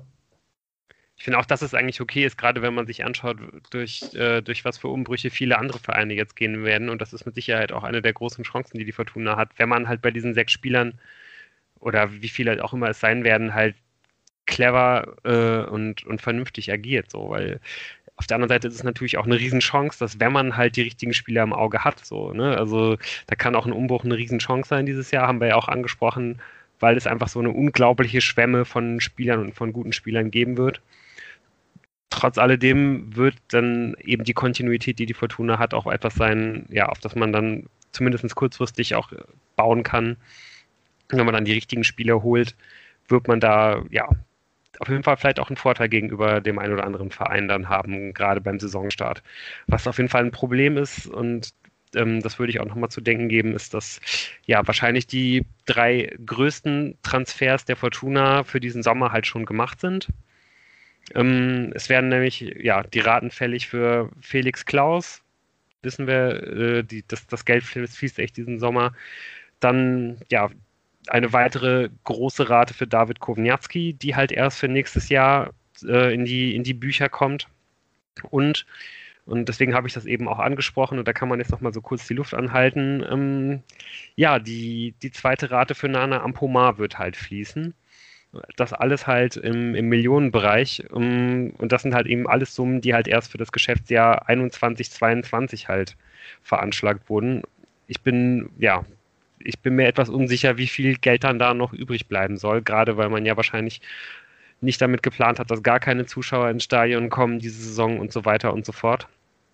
Also auch von da aus muss man nochmal sagen, je höher die Fortuna dann in dieser Geldtabelle kommt, äh, also in der, in der Tabelle kommt, desto mehr TV-Geld wird immerhin noch fließen. Hoffentlich bleibt da noch einiges übrig. Aber wie gesagt, es, es werden eben auch viele Spieler zur Verfügung stehen dieses Jahr auf dem Transfermarkt. Aber ich sehe das Problem jetzt hier gar nicht. Also erstens, die Fortuna ist eine Pokalmannschaft, das heißt, mit den DFB-Pokaleinnahmen kann man sicher planen. Und zweitens, was du natürlich, du gehst jetzt auf die Ausgabenseite, aber die diversen Millionen, die man vom FC Schalke 04 für Benito Raman ja noch bekommt, die hast ja. du jetzt ja gar nicht erwähnt, Lu. Das ist jetzt ein bisschen eine einseitige Sichtweise. Da kommt ja bestimmt noch ganz, ganz viel. Genau, weil bestimmt hat man bei der Fortuna, als man diesen Deal eingetütet hat, darauf gepocht, dass der nicht ablösefrei ist, sobald Schalke absteigt. Ne? Weil man hat da bestimmt alle Eventualitäten mit eingeplant. Das heißt, wenn der diese Schalke dieses Jahr verlässt und Fortuna wird er, wird er ja wahrscheinlich schon an der Ablösesumme beteiligt werden. Das sind wahrscheinlich dann irgendwie so 10 Prozent. Dann wird wahrscheinlich äh, Fortuna dann 10 Prozent von Null bekommen. Das, das äh, kann man auf jeden Fall auch nochmal schön mit einplanen. Ganz große Klasse. Äh, ja, deswegen würde ich jetzt gerne irgendwie von diesem deprimierenden Thema gerne zum nächsten Thema kommen. Und zwar man kann sich jetzt ja auch ähm, ja durchaus mal das Positive anschauen. Und das ist nämlich, dass die Fortuna im Vergleich zu vielen anderen Vereinen den Wettbewerbsvorteil hat, dass man ja schon weiß, in welcher Liga man nächstes Jahr spielt. Und gerade ähm, dafür, dass es jetzt noch Ende März ist, das können ja viele Vereine gerade in der zweiten Liga ja nicht von sich behaupten. Das heißt, man kann jetzt schon auf Spieler zugehen und denen sagen, hier, pass auf, wir wollen nächstes Jahr angreifen, komm doch zu uns. Die Frage ist, was hält diese Spieler im Augenblick noch davon ab, wenn man jetzt mal ähm, ja, von, von den Geldfragen absieht? Auch da werden sicherlich sich viele sehr, sehr spät entscheiden, aber trotzdem haben ja auch schon durchaus andere Vereine in der Liga, ähm, um mal, ähm, die, die halt schon die Planungssicherheit haben, um jetzt mal Hannover und Schalke irgendwie zu nennen, durchaus auch schon Transfers gemacht. Also wird die Fortuna das durchaus auch machen können. Ähm, aber da ist, glaube ich, eine ganz, ganz wichtige Frage, ähm, wer ist der Trainer in der nächsten Saison? Weil das danach, das ist ein unglaublich wichtiges Entscheidungskriterium für Spieler. Und ja, da müssen wir uns ein weiteres Mal und vielleicht auch ein letztes Mal die Frage stellen, wer ist Trainer nächste Saison bei der Fortuna? Ist das oder kann das Uwe Rösler sein, Tim? Hm, ja, kann. Ähm, äh, also ich bin äh, nach wie vor der Meinung, der ich äh, vor einigen Wochen schon angehangen bin. Ähm, wenn man einen Trainer findet, der ein Upgrade ist, und ich habe da auch so ein paar, wo ich sagen würde, ja, dann lässt man halt den Vertrag mit Uwe Rösler auslaufen. Und äh, wenn man den Trainer bekommen kann, dann bitte. Ähm, wenn man die alle nicht bekommt, die, dann sehe ich auch die Möglichkeit, je nachdem, wie sich jetzt auch die Spiele in den nächsten Wochen noch entwickeln, ähm, dass man sagt, man macht mit Uwe Rösler weiter. Ich würde mir nur sehr stark wünschen, dass mit äh, den Kandidaten, die man vielleicht als Fortuna Düsseldorf selber im Auge hat, jetzt schon intensivst Gespräche geführt werden. Und ähm, ich glaube, dem ist nicht so. Oder äh, Uwe Klein ist nicht in die Entscheidungsfindung mit eingebunden, was auch möglich ist. Hallo, Oder Uwe Klein hat sein Handy auf Mallorca. Ja. Also der, kann, der, der, der sitzt da und kann von da aus ja. ähm, die, die, die, guten, der kann auch die Atmosphäre damit besser rüberbringen. So, also, weil, weil, die Sonne dann durchs Handy scheint und äh, ja. ich, ich glaube, ich, ich habe das eigentlich bis gerade eben wie Tim gesehen, dass ich mir denke, ja, ich kann mir auch vorstellen, dass Uwe Rösler nächstes Jahr noch Trainer sein wird. Und Uwe Rösler ist jetzt, ist halt einfach kein schlechter Trainer. Er ist vielleicht auch kein richtig super guter Trainer, aber er ist zumindest keine Katastrophe. So, das ist in, für Düsseldorf ja auch schon mal wichtig, weil das war auch schon mal anders. Ähm, das Problem ist natürlich, dass jeder, jeder der Spieler nächstes Jahr, wenn Uwe Rösler da zum ersten Training erscheint, weiß, dass wenn die Fortuna gekonnt hätte, wie sie wollte, Uwe Rösler nicht da wäre. Mhm. Und das ist natürlich der Standpunkt für Rösler und die Position, die Rösler dann gegenüber der Mannschaft hat, nicht eine total gefestigte ist, weil all, alles deutet gerade darauf hin, dass er nicht mehr Trainer sein wird. Und wenn er es dann doch sein würde, dann nur, weil die Fortuna eben keinen besseren gefunden hat. Ähm, und das ist der, wichtig, ist der wichtige Punkt. Ne? Also es muss jetzt eine, ein Trainer her, von dem man glaubt, ob es dann tatsächlich passieren wird, das wissen wir alle nicht, dass er eben der Mannschaft mehr geben kann als Uwe Rösler. Und das ist natürlich eine Frage, ob das passiert. Genau, was braucht, was müsste denn, also was ist denn das, was Uwe Rösler fehlt oder was er der Fortuna nicht geben kann gerade? Weil das sind ja irgendwie doch äh, springende Punkte. So, was ist das, wo, wo man sich erhofft, mit dem Kader könnte dann ein Trainer ähm, mehr erreichen oder hätte mehr erreichen können im Rückblick? Ja, und also ich glaube, alleine, dass man schon irgendwie äh, sich die Frage stellt, ähm, was kann Uwe Rösler denn oder was hat er der Mannschaft mehr gegeben, außer dass er keine Katastrophe ist, zeigt doch eigentlich deutlich, zeigt doch deutlich, ähm, dass man auf jeden Fall einen besseren finden kann. So, und ich meine, die, die Frage haben wir uns hier jetzt ja fast jede Woche gestellt. Für welchen Fußball steht Uwe Rösler? So, was, welche Handschrift hat er der Mannschaft mitgegeben? So, und das ist ja nur einer von vielen Kritikpunkten, mm, die, die, die wir haben oder die, die ich auf jeden Fall habe. So, man, man hat jetzt in der ganzen Zeit keinen offensiven Plan erkennen können. Das Ingame-Coaching ist, glaube ich, nicht auf dem Level, ähm, das die meisten anderen Trainer in dieser Liga haben. Ähm, das einzige System, was er wirklich irgendwie spielen wollte, hat irgendwie nicht funktioniert. Er hat sich dann von der Mannschaft überzeugen lassen, ein anderes zu spielen. Das hat dann irgendwie eine Zeit lang funktioniert. Als das dann entschlüsselt wurde, hat er auch wieder irgendwie keine neue Idee gehabt. Ähm, allein mal die Tatsache, dass Fortuna äh, anhand der, der Expected Goals äh, Statistik auf Platz 9 in dieser Liga liegt mit dem laut Tra äh, Transfermarkt besten Kader, äh, teuersten Kader der, der, der ganzen Liga. Was das genau heißt, ist so die eine Sache. Es ist ungefähr ähm, gleich auf mit dem HSV, aber der Unterschied laut Transfermarkt, wie gesagt, bis zum Platz 3 sind dann schon 10 Millionen.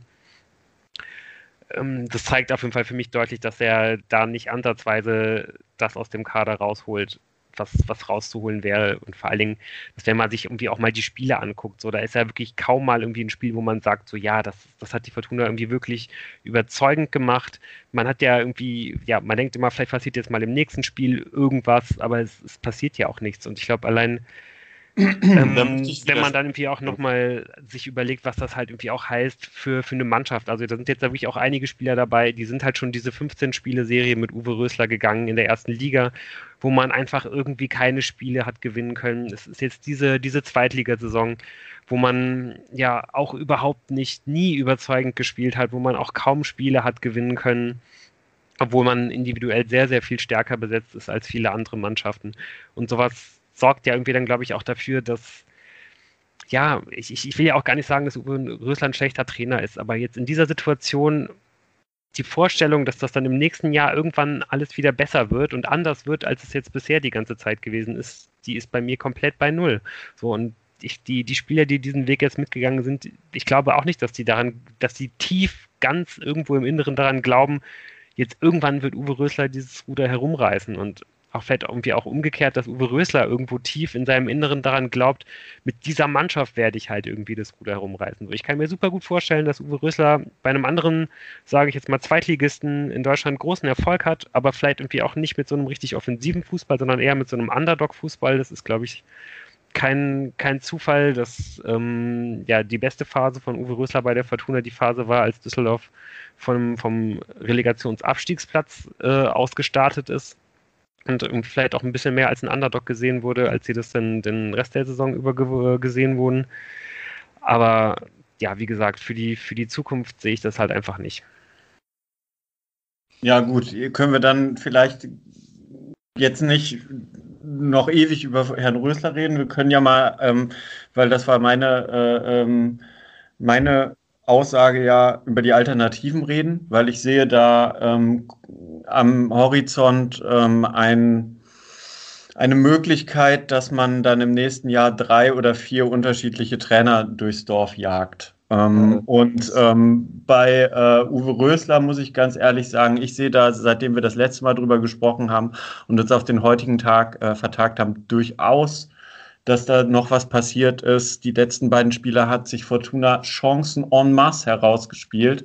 Wenn die die ein bisschen äh, besser äh, äh, verwertet hätten, würden wir jetzt anders reden. Ich glaube, es muss auch mal einfach ein, ein 3-0 her oder ein Sieg mit mehr als zwei Toren Abstand äh, wo halt die Dinger auch alle mal reingehen.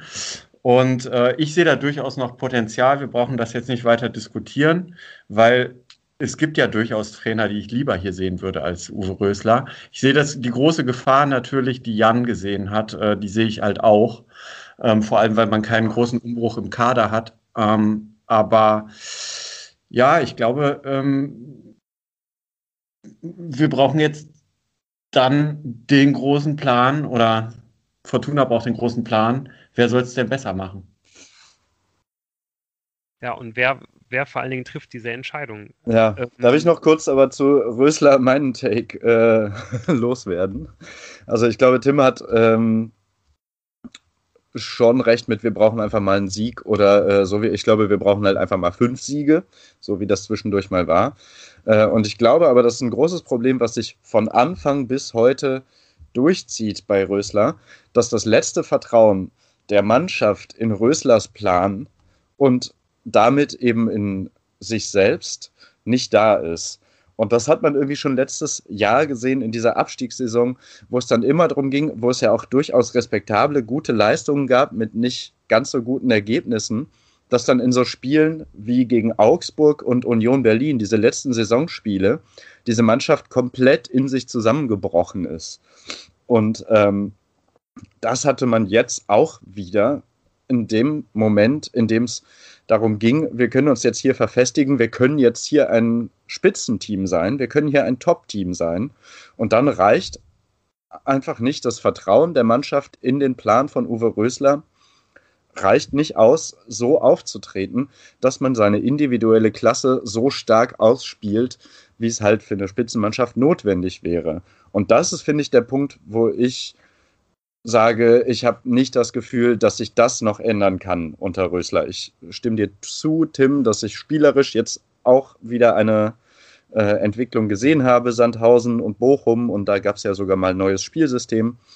Aber ich habe das Gefühl, diese Mannschaft, also so diese, dieser Spirit hat sich in den über einen, also in den, in den beiden Saisonen jetzt übergreifend nicht sonderlich verändert, sondern es ist immer so ein, wir wissen, dass wir eigentlich gut sind und wissen, dass wir individuelle Klasse haben, aber dieses Grundvertrauen in den Plan und die Mannschaft und den Trainer ist, glaube ich, nicht da und deswegen versagen dann auch immer wieder in wichtigen Spielen kollektiv die Nerven. So, das wäre jetzt noch mein Take. einfach alle wichtigen Spiele unter Rösler ja. verloren oder nicht gewonnen. Ne? Also Immer wenn es Druck in, in gab. In diesem Jahr gegen alle Konkurrenten hat man keinen Sieg geholt. Man ist zweimal im DFB-Pokal gegen Regionalligisten ausgeschieden. Man ist am Ende der letzten Saison halt dann, als es dann wirklich noch um was ging, auch komplett zusammengebrochen, wie du es gesagt hast. Also ich finde wirklich nichts davon spricht für Rösler. Und ich finde, wenn man sich so, so ein bisschen anschaut, wie, wie Klaus Allofs in Interviews agiert, wirkt es auf mich so, als, ähm, als ob zumindest bei Klaus Allofs auch die Überzeugung besteht, dass man sich da verändern muss und dass man sich da auch verändern wird. Und ja, ich glaube, wir müssen nicht drüber reden, dass der, wenn der jetzt wie zum Beispiel vor, vor zwei, drei Wochen bei Sky interviewt wird, natürlich irgendwie auch ein bisschen souveräner daherkommt. Ähm, als, als es ein Uwe Klein tut, wenn der ähm, irgendwelche Home Stories aus dem Mallorca-Urlaub im Augenblick halt ähm, mit sich machen lässt. Gehen wir denn überhaupt davon aus, dass, ähm, ja, dass Klaus Allofs derjenige ist, der den Hut auf hat, der die Entscheidung trifft?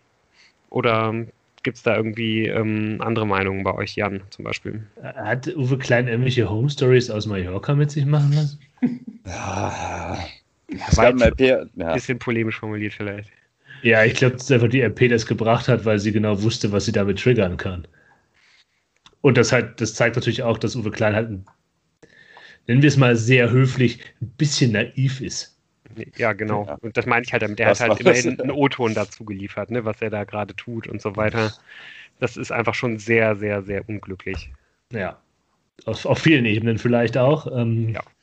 Ja, ich, ich meine, diese ganze Geschichte mit den beiden,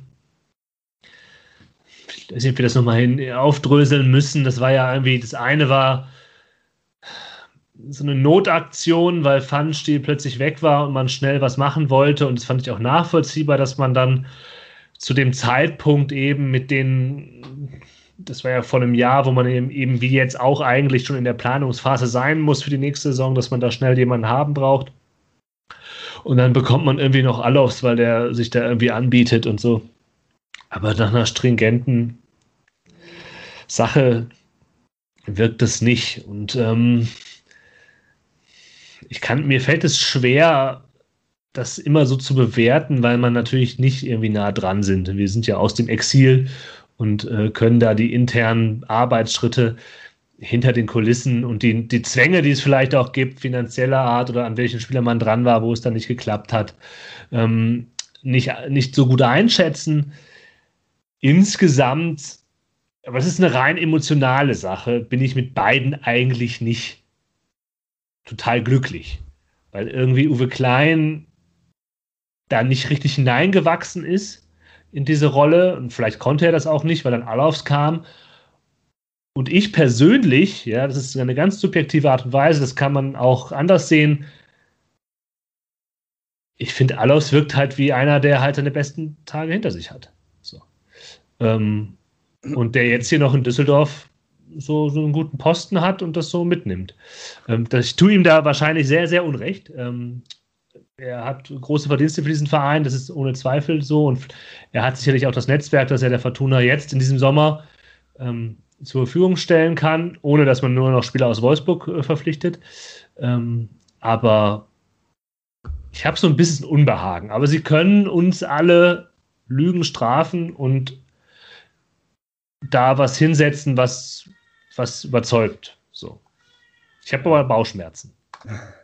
Ja, ich möchte dir da zustimmen. Also ich, ich glaube, man, also bei Uwe Klein würde ich sagen, der hatte halt eine Monsteraufgabe als erste Aufgabe seines Lebens quasi äh, in dieser Position, diesen Kader zusammenzustellen. Ähm, und was dann, ja, also was mich gerade so ein bisschen stört, ist, dass Klaus Allofs äh, viel so schon als so der Heilsbringer ge gefeiert wird. Also ich finde es auch super, dass so eine Vereinsikone da drin ist.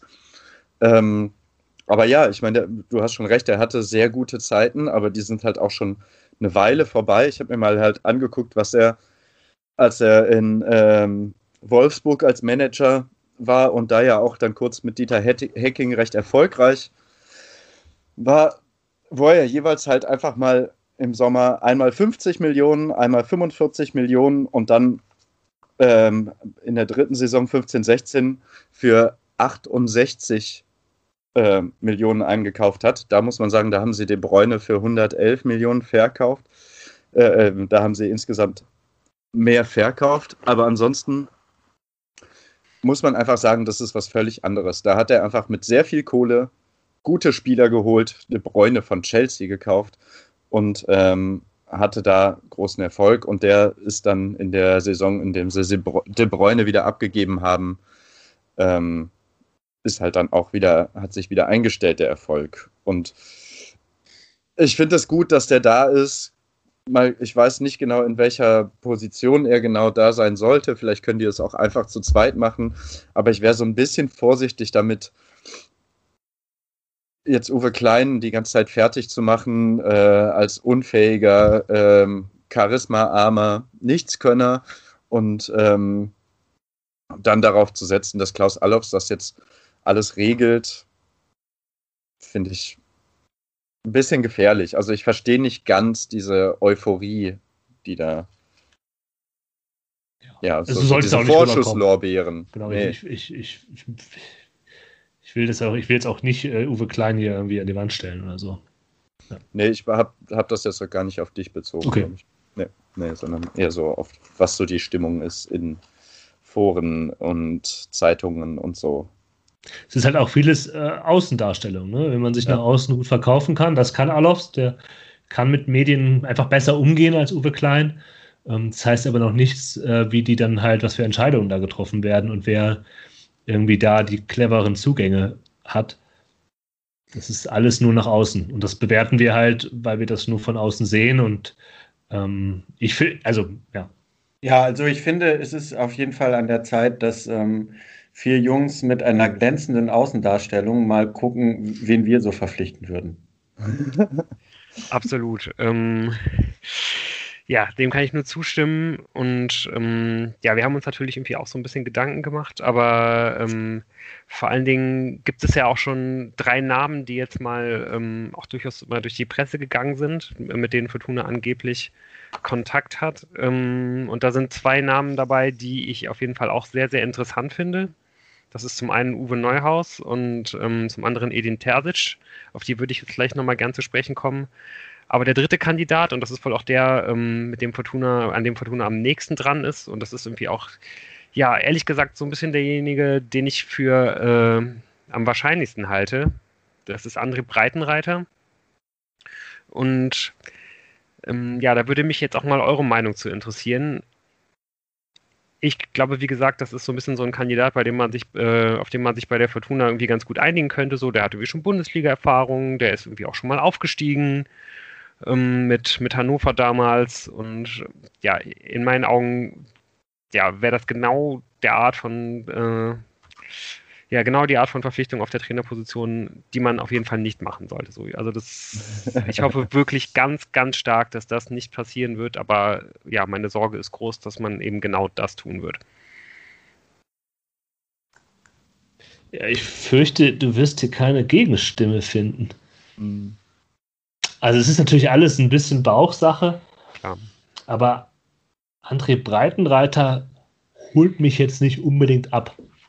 Ähm, klar, er kennt die Ligen, erste und zweite. Ähm, es gab mal eine Phase, wo man ihn ein bisschen gehypt hat, aber das ist jetzt auch schon ein bisschen. Ja, der kann halt wahrscheinlich, der kann es halt solide machen. Aber solide hat man mit Uwe Rösler ja schon. Vielleicht ist das das Problem. Aber auch das kann eine subjektive Sache sein und ja. Genau, aber jetzt, jetzt wird es nämlich interessant. Genau auf den Teil der Sendung habe ich mich gefreut. Ähm, nachdem äh, äh, Uwe Rösler versenkt wurde, wer soll es denn machen?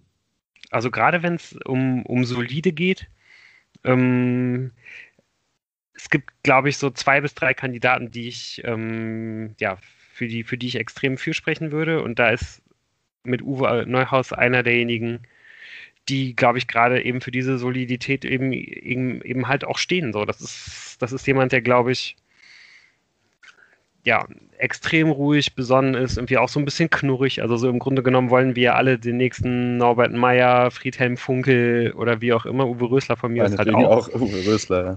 Genau, also so diese, diese, diese Art vom Charakter her ähm, ist ja eigentlich, glaube ich, ähm, ja, so eine Art Trainer, die, die, die sehr, sehr gut funktionieren würde, die, die hier sehr gut funktioniert hat ähm, jetzt irgendjemanden, weiß ich nicht, Anfang 30, der super innovativ ist, aber eben auch extrem von sich überzeugt oder so, bin ich mir eher unsicher. Ich glaube, das funktioniert bei anderen Vereinen besser.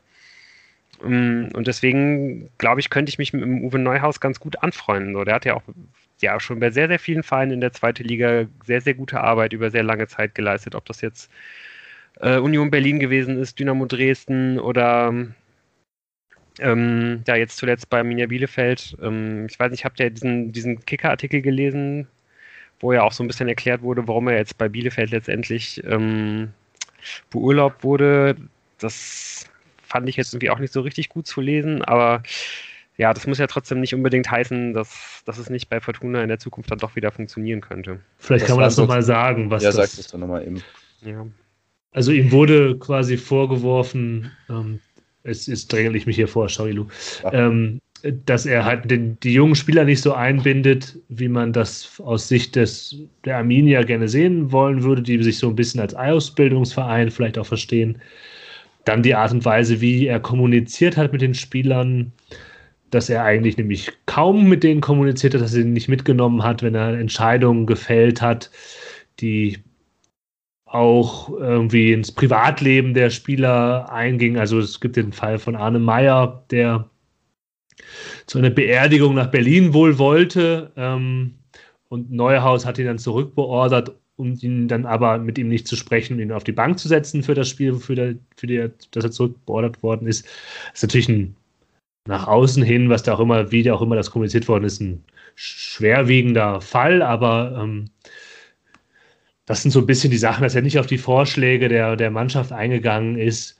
Und das ist dann vielleicht auch etwas so, es kommt ja immer auch darauf an, wessen Ohr quasi jetzt der Journalist quasi hat, ja, also wer, wer gibt dem Journalisten da der den Text schreibt, die Perspektive, und ich glaube, Uwe Neuhaus Perspektive war da nicht drin, sondern eher die von einigen Spielern, die nicht so mit ihm konnten. Ob das jetzt, wie repräsentativ das ist, das äh, bleibt zu fragen. Aber immerhin hat die Arminia eine Entscheidung da getroffen, die nicht alle nachvollzogen haben und die auch ein bisschen riskant war, ihn da zu entlassen. Also anscheinend ist intern dann eben doch da eine Gewichtung gefallen zu Ungunsten von Uwe Neuhaus. Ja.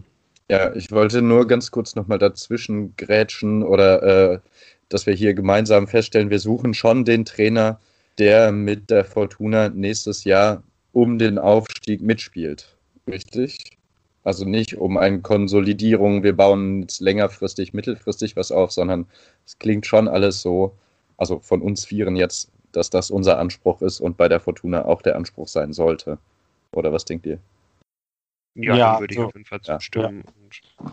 Ich fand ich halt glaub, dieses man, Jahr mit dem Ziel. Aber nächstes Jahr sollte das das Ziel sein. Ich glaube auch, dass wenn man sich irgendwie durchliest, was man da für Trainer angeblich schon angesprochen hat oder wo man zumindest drüber nachgedacht hat, mit Breitenreiter jemand, der schon mal aufgestiegen ist, mit Neuhaus jemand, der schon mal aufgestiegen ist und mit Edin Terzic halt irgendwie jemand, ähm, wo man, ja, wo jetzt wahrscheinlich auch einige direkt mal denken würden, so, hm, ist das nicht vielleicht irgendwie sogar ein Regal zu hoch. So zeigt er auf jeden Fall auch, dass man ja anscheinend bei der Fortuna ja auch eher in diesen Kategorien denkt. Ähm, ja, und da würde ich jetzt ähm, gerade mal so die Möglichkeit ergreifen, dass jetzt mit dem Jan hier jemand bei uns in der Runde ist, der auch durchaus bei Borussia Dortmund ähm, tiefe Einblicke hat. ähm, ja, dich mal zu fragen, ob du, äh, ähm, wie das denn überhaupt so ausschaut, ob du ähm, ja, wie, wie denn so die Wertschätzung bei Borussia Dortmund für, für Edin Terzic ist. Also man hat ja auf jeden Fall für die nächste Saison schon für die erste Mannschaft mit Marco Rose einen neuen Trainer verpflichtet. So, damit ja, ist ja dann vielleicht so ein bisschen auszugehen, dass er mal zumindest wieder ähm, auf so eine Co-Trainer-Position zurückrückt. Ähm, außerdem finde ich, gibt es dann mit Enrico Maaßen, dem Trainer der, der, der zweiten Mannschaft bei Borussia Dortmund, noch einen weiteren interessanten Kandidaten ähm, in diesem, äh, ja, im, in der Trainerriege bei, bei den Dortmundern. Ähm, glaubst du, es wäre möglich, äh, auch wenn ich jetzt mal noch Maßen mit dazu nehme, einen von diesen beiden, der vielleicht derjenige, der dann halt in der Dortmunder Wertschätzung dann für den Moment so ein bisschen dann nächstes Jahr Platz 3 äh, übernehmen würde, da jemanden zu bekommen? Also ich glaube Edin Terzic nicht. Ähm, warum? Ich, aus zwei Gründen. Ich glaube, der, der BVB möchte das nicht. Ähm, da hat er ja noch Vertrag und ich glaube, Edin Terzic will das auch nicht. Warum sollte er das tun? Ähm, er wird jetzt wieder Co-Trainer bei, bei unter Rose. Er hat jetzt schon mal gezeigt, dass er irgendwie die Mannschaft erreicht. Er hat auch eine gewisse Wertschätzung im Verein und bei den Fans, weil er halt jemand ist, dem dieser Verein wichtig ist. Und das ist etwas, was irgendwie höher geschätzt werden gar nicht kann, weil weil da, glaube ich, ein zu großer Durchlauferhitzer war in den letzten Jahren beim BVB, dass man einfach jemanden haben will, der einfach Borussia Dortmund toll findet und deswegen da irgendwie sein möchte. Und Terzic kann sich halt auch ausrechnen. Der ist Ende 30. Machen wir uns nichts vor. Über kurz oder lang wird der Trainerposten beim BVB wieder frei. Und dann hat er schon mal einen, äh, einen, schon mal trainiert. Dann wird man wieder auf, äh, auf ihn kommen. Und wenn er da halt die Zeit genutzt hat, mit Rose zusammen ähm, zu lernen und sich da weiterzuentwickeln, wird er nochmal eine Möglichkeit bekommen, beim BVB äh, Trainer zu sein. Äh, und das Risiko für ihn, zur Fortuna zu gehen, ist viel zu hoch. Da, da kann er halt dann irgendwie tiefer fallen, als er jetzt als Co-Trainer beim BVB. Wenn da einer entlassen wird, dann ist es nicht er, sondern er wird weiterhin der Co-Trainer bleiben. Das ist ja auch seine Rolle, die der Verein für ihn vorsieht. Es würde mich sehr überraschen, wenn Terzic ähm, da aussteigt aus dem und halt zu Fortuna geht. Oder auch zu irgendeinem anderen Verein, vor allem in der zweiten Liga. Bei Enrico Maaßen ist es wahrscheinlich schon denkbar, weil das wäre ein Aufstieg für ihn und eine Möglichkeit, auf die er, glaube ich, auch hinarbeitet. Er ist halt auch noch jung und vielleicht auch so ein junger Trainer, den du eben so ein bisschen avisiert hast mit einem gewissen Selbstbewusstsein. Er kommt, glaube ich, aus Rödinghausen, hat dafür auf, Aufmerksamkeit gesorgt, hat der BVB ihn zu sich geholt. Und ja, wie wir auf die Tabelle sehen, ja auch mit einigem Erfolg. Der Rot-Weiß Essen jetzt von der Tabelle verdrängt. Ähm, ich glaube, was spannend ist, dass er ein Trainer ist, der tatsächlich eine gewisse Flexibilität mitbringen will und der das zumindest in Interviews gesagt hat, bevor er beim BVB angefangen hat, dass er, und das spricht für sein Selbstbewusstsein, das ist eben die Frage, was man da möchte, dass er auch gerne ein Mitspracherecht hat, was äh, die Kaderplanung angeht. Denn ähm, das soll halt zu seinem Stil passen. Da hätte natürlich jetzt die Möglichkeit der die Fortuna das anzubieten, ihm, wenn man das denn möchte, weil man eben frühzeitig sagen kann, du, Uwe Rösler, wir werden ihn nicht verlängern. Ähm, wir, wir, würden dich aber gerne haben, weil wir deine Arbeit uns gefällt ähm, und wir würden dich auch da einbinden wollen. Ob die Fortuna das will, ist halt eine andere Frage. Ja, gerade wenn man da schon so zwei rumlaufen hat, deren hauptberufliche Aufgabe ist eigentlich, die Kaderplanung zu betreiben, ist es ja nochmal eine, eine Frage. Die haben, natürlich kann man auch überlegen, okay, Vielleicht bringt er ja noch einen oder anderen mit. Äh, Tobias Raschel zum Beispiel könnte ich mir vorstellen, bei der zweiten Mannschaft zentraler Mittelfeldspieler, der auch offensiv spielt äh, bei Maaßen, ähm, dessen Vertrag auch noch nur noch ein Jahr geht und der, glaube ich, auch bei der ersten Mannschaft einfach keine Perspektive hat. Also Terzic kann ich mir nicht vorstellen, Maaßen vielleicht, ähm, gibt sicherlich Pro und Contra. Ist ein junger Trainer, der vielleicht eben da nochmal einen anderen Drive reinbringt, aber er hat sicherlich auch ein gewisses Selbstbewusstsein und einen Anspruch an seinen neuen Arbeitgeber. Das wäre dann die Fortuna. Ja, ein ganz ähnlicher äh, Trainer, ähm, der hier auch durchaus schon mal so im Umfeld der Fortuna gerüchtet wurde, ist Lukas Kwasniok. Ähm, der ist mit Saarbrücken letztes Jahr aufgestiegen, also ähnlich wie, wie Maaßen, der jetzt ja auch schon sich anschickt, zum zweiten Mal hintereinander Regionalligameister zu werden und hat dann auch jetzt mit Saarbrücken bisher eine ziemlich gute Saison gespielt. Dass die auch ganz gut im, im Pokal waren letztes Jahr, wissen wir noch. Ähm, auch ein Trainer, der extrem von sich überzeugt ist. Ich habe dann irgendwie auch hier in der Vorbereitung sogar mal in zwei Podcasts äh, mit ihm reingehört. Ähm, ich glaube, das ist, also es wirkt so, als ob es wirklich auch ein sehr fachlich sehr, sehr guter Trainer ist, aber ich glaube, dass der von der Persönlichkeit her nicht so gut funktionieren würde. Ähm, der wäre, glaube ich, hier im Umfeld nicht so richtig gut vermittelbar. Und ganz ähm, aktuelle Gerüchte bringen ihn auch mit Paderborn in Verbindung. Von heute. Ja, und das äh, führt mich dann auch direkt zu, zum nächsten Kandidaten und auch ähm, ja, zu einem, ähm, ja, neben vielleicht Enrico Maaßen so ein bisschen oder Edin Terzic, falls man da jemanden bekommen könnte, und Uwe Neuhaus, zu meinem nächsten Kandidaten, ähm, ja, den ich ganz stark empfehlen würde. Und das ist Steffen Baumgart, der derzeitige Trainer von, von Paderborn. Der bringt auf jeden Fall auch diese grummelige äh, Nörglichkeit so ein bisschen mit, die wir, die wir uns ja eigentlich, äh, wenn wir ehrlich sind, beim nächsten Fortuna-Trainer alle so ein bisschen wieder wünschen. Mm, ja, dessen Vertrag läuft aus und ja, der hat auf jeden Fall auch in der Vergangenheit schon deutlich bewiesen, dass er vielleicht auch bereit ist, eine etwas größere Aufgabe als, als den SC Paderborn zu stemmen. Allerdings habe ich da so ein bisschen die Vermutung, ähm, dass der aufgrund seiner Vergangenheit ähm, ja, also dass er zumindest in die erste Liga eher gehen könnte und da vielleicht auch sogar schon seinen Verein im Auge hat, nämlich Union Berlin. Ähm, da ist natürlich jetzt auch noch gar nichts in, in dieser Richtung irgendwie wirklich dingfest äh, gemacht worden, aber ich glaube, es könnte auf jeden Fall sein, dass, dass Urs Fischer, der wirklich ein unglaublich guten Job bei Union Berlin gemacht hat in den letzten Jahren, vielleicht den Verein verlässt. Und ja, Steffen Baumgart ist jemand, der sich, glaube ich, auch mit Union Berlin sehr, sehr stark identifiziert und auch einfach, dass man in dieser Hinsicht noch gar nichts gehört hat, so richtig, wohin Steffen Baumgart gehen könnte nach der Saison oder ob er den Vertrag verlängert. Also so wie ich das wahrgenommen habe, ist es überhaupt gar kein Thema. Lässt für mich auch so ein bisschen den Schluss zu, dass der noch auf den einen oder anderen Job vielleicht spekuliert, wo bisher noch nicht so ganz klar ist, was da passiert. Aber fände ich auf jeden Fall einen richtig guten Kandidaten. Die Frage ist, ob für jemanden wie Steffen Baumgart die Fortuna eine größere Aufgabe wäre als Paderborn. Wir würden natürlich sagen ja, aber ob Baumgart das so sieht, das glaube ich nicht. Ja, auf jeden Fall ist die Aufgabe vielleicht nicht groß genug, um da sein, äh, seine Wohlfühloase Paderborn zu verlassen. Ja, trotzdem auf jeden Fall jemand, den man, den man ansprechen könnte, finde ich. Ähm, ja, ein du darfst auch nicht Trainer, vergessen, dass der FC Köln bald einen neuen Trainer haben wird, ne? Wenn die sich das leisten können, den alten Trainer. Aber immerhin wissen die ja schon, wer der nächste Trainer sein wird. Das ist ja, ja schon mal ganz. Äh, ist nur die Frage, wann. Ganz ja. Nur die Frage, wann man ihn endlich bringen kann. Immer wenn er, wenn er gerade wieder Gewehr bei Fuß bereitsteht, dann werden ja irgendwelche Siege gegen Borussia Dortmund ausgepackt.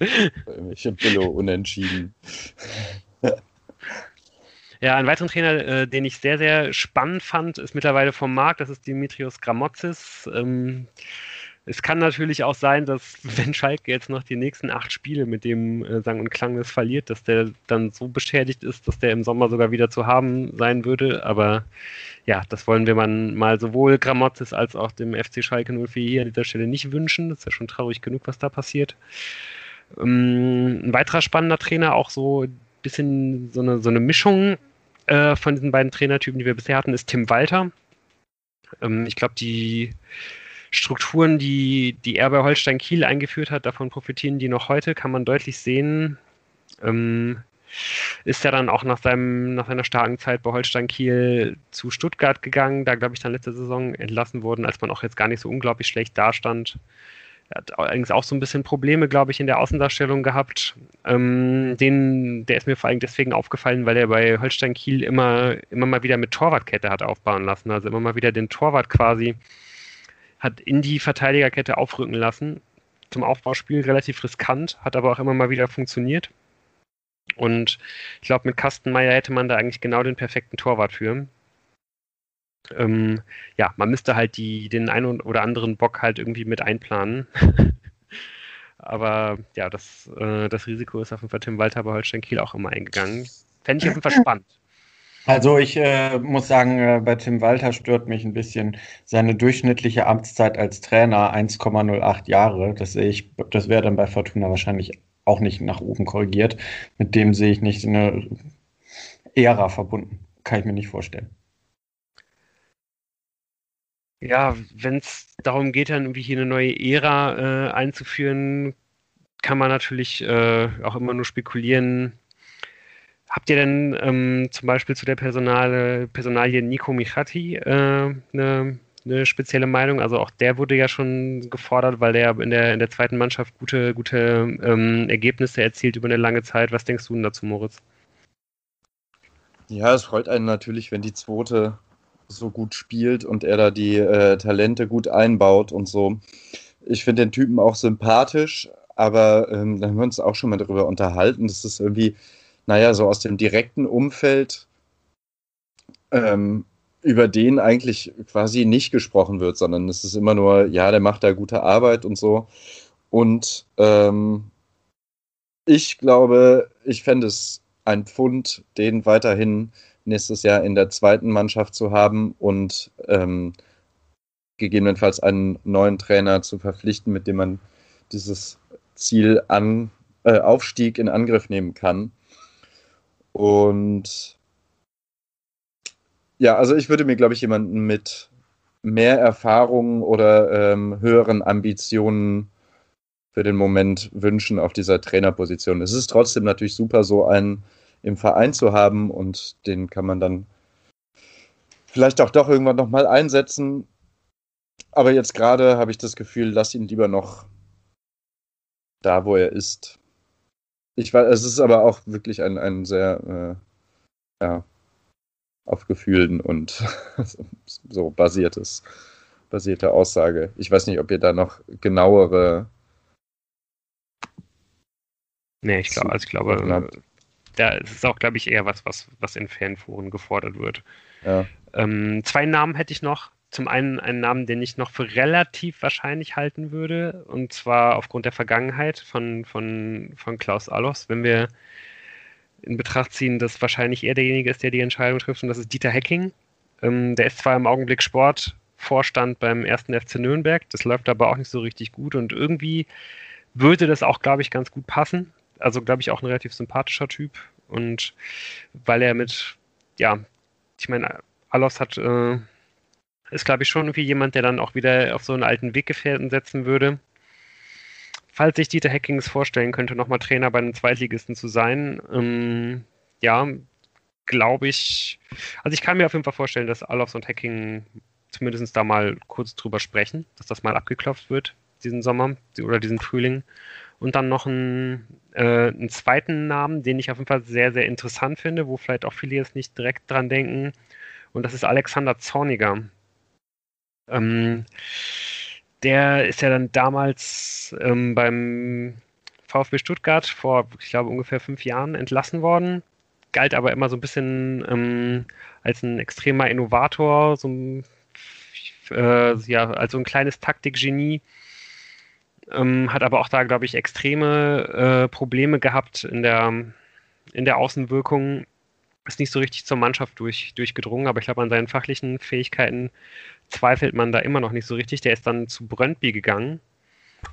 Und ähm, ja, über den habe ich jetzt, mit dem habe ich ein Interview gelesen und das klang eigentlich sehr, sehr spannend. Also da hat er äh, ein bisschen darüber erzählt, was wie, wie diese Zeit in Stuttgart für ihn gewesen ist, was dann dazu geführt hat, äh, dass er dann irgendwie zu Brøndby gegangen ist, wo er echt einigen Erfolg gehabt hat und dass er sich ja auch wirklich extrem weiterentwickelt hat, auch als Mensch. Also hat er irgendwie auch nochmal erklärt, dass er bis auf äh, eine kurze Arbeitsphase bei, ähm, bei äh, Raba Leipzig ähm, eigentlich nie so richtig aus, äh, aus Schwaben halt irgendwie rausgekommen ist. So. Und das dass es ihm extrem geholfen hat, da so ein bisschen seinen Horizont zu erweitern.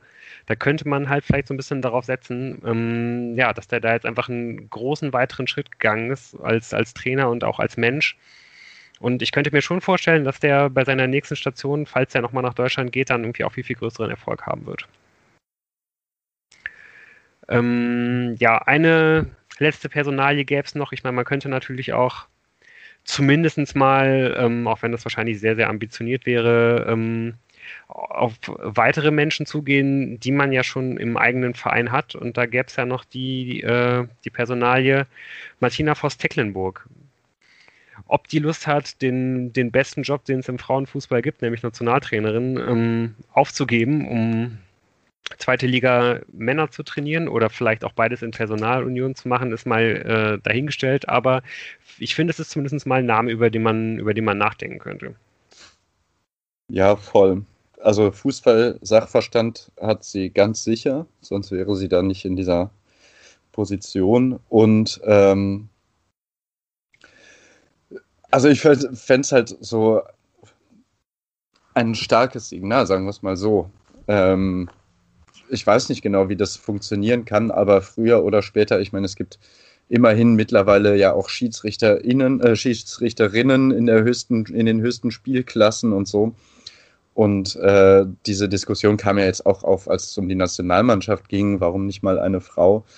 Und ähm, also ich hätte schon so im Vakuum Bock, dass Fortuna vielleicht der erste Profiverein ist, der eine Frau als Trainerin hat. Ich glaube aber, was ähm, in dem Fall der Fall sein würde, ist, dass du als Frau einfach viermal so viel leisten musst. Also du musst dann erfolgreich sein, du musst unfassbar viel reißen. Ähm, ich glaube, das ist ein, eine sehr schwierige Position und da müsste Fortuna dann krass den Rücken stärken und so.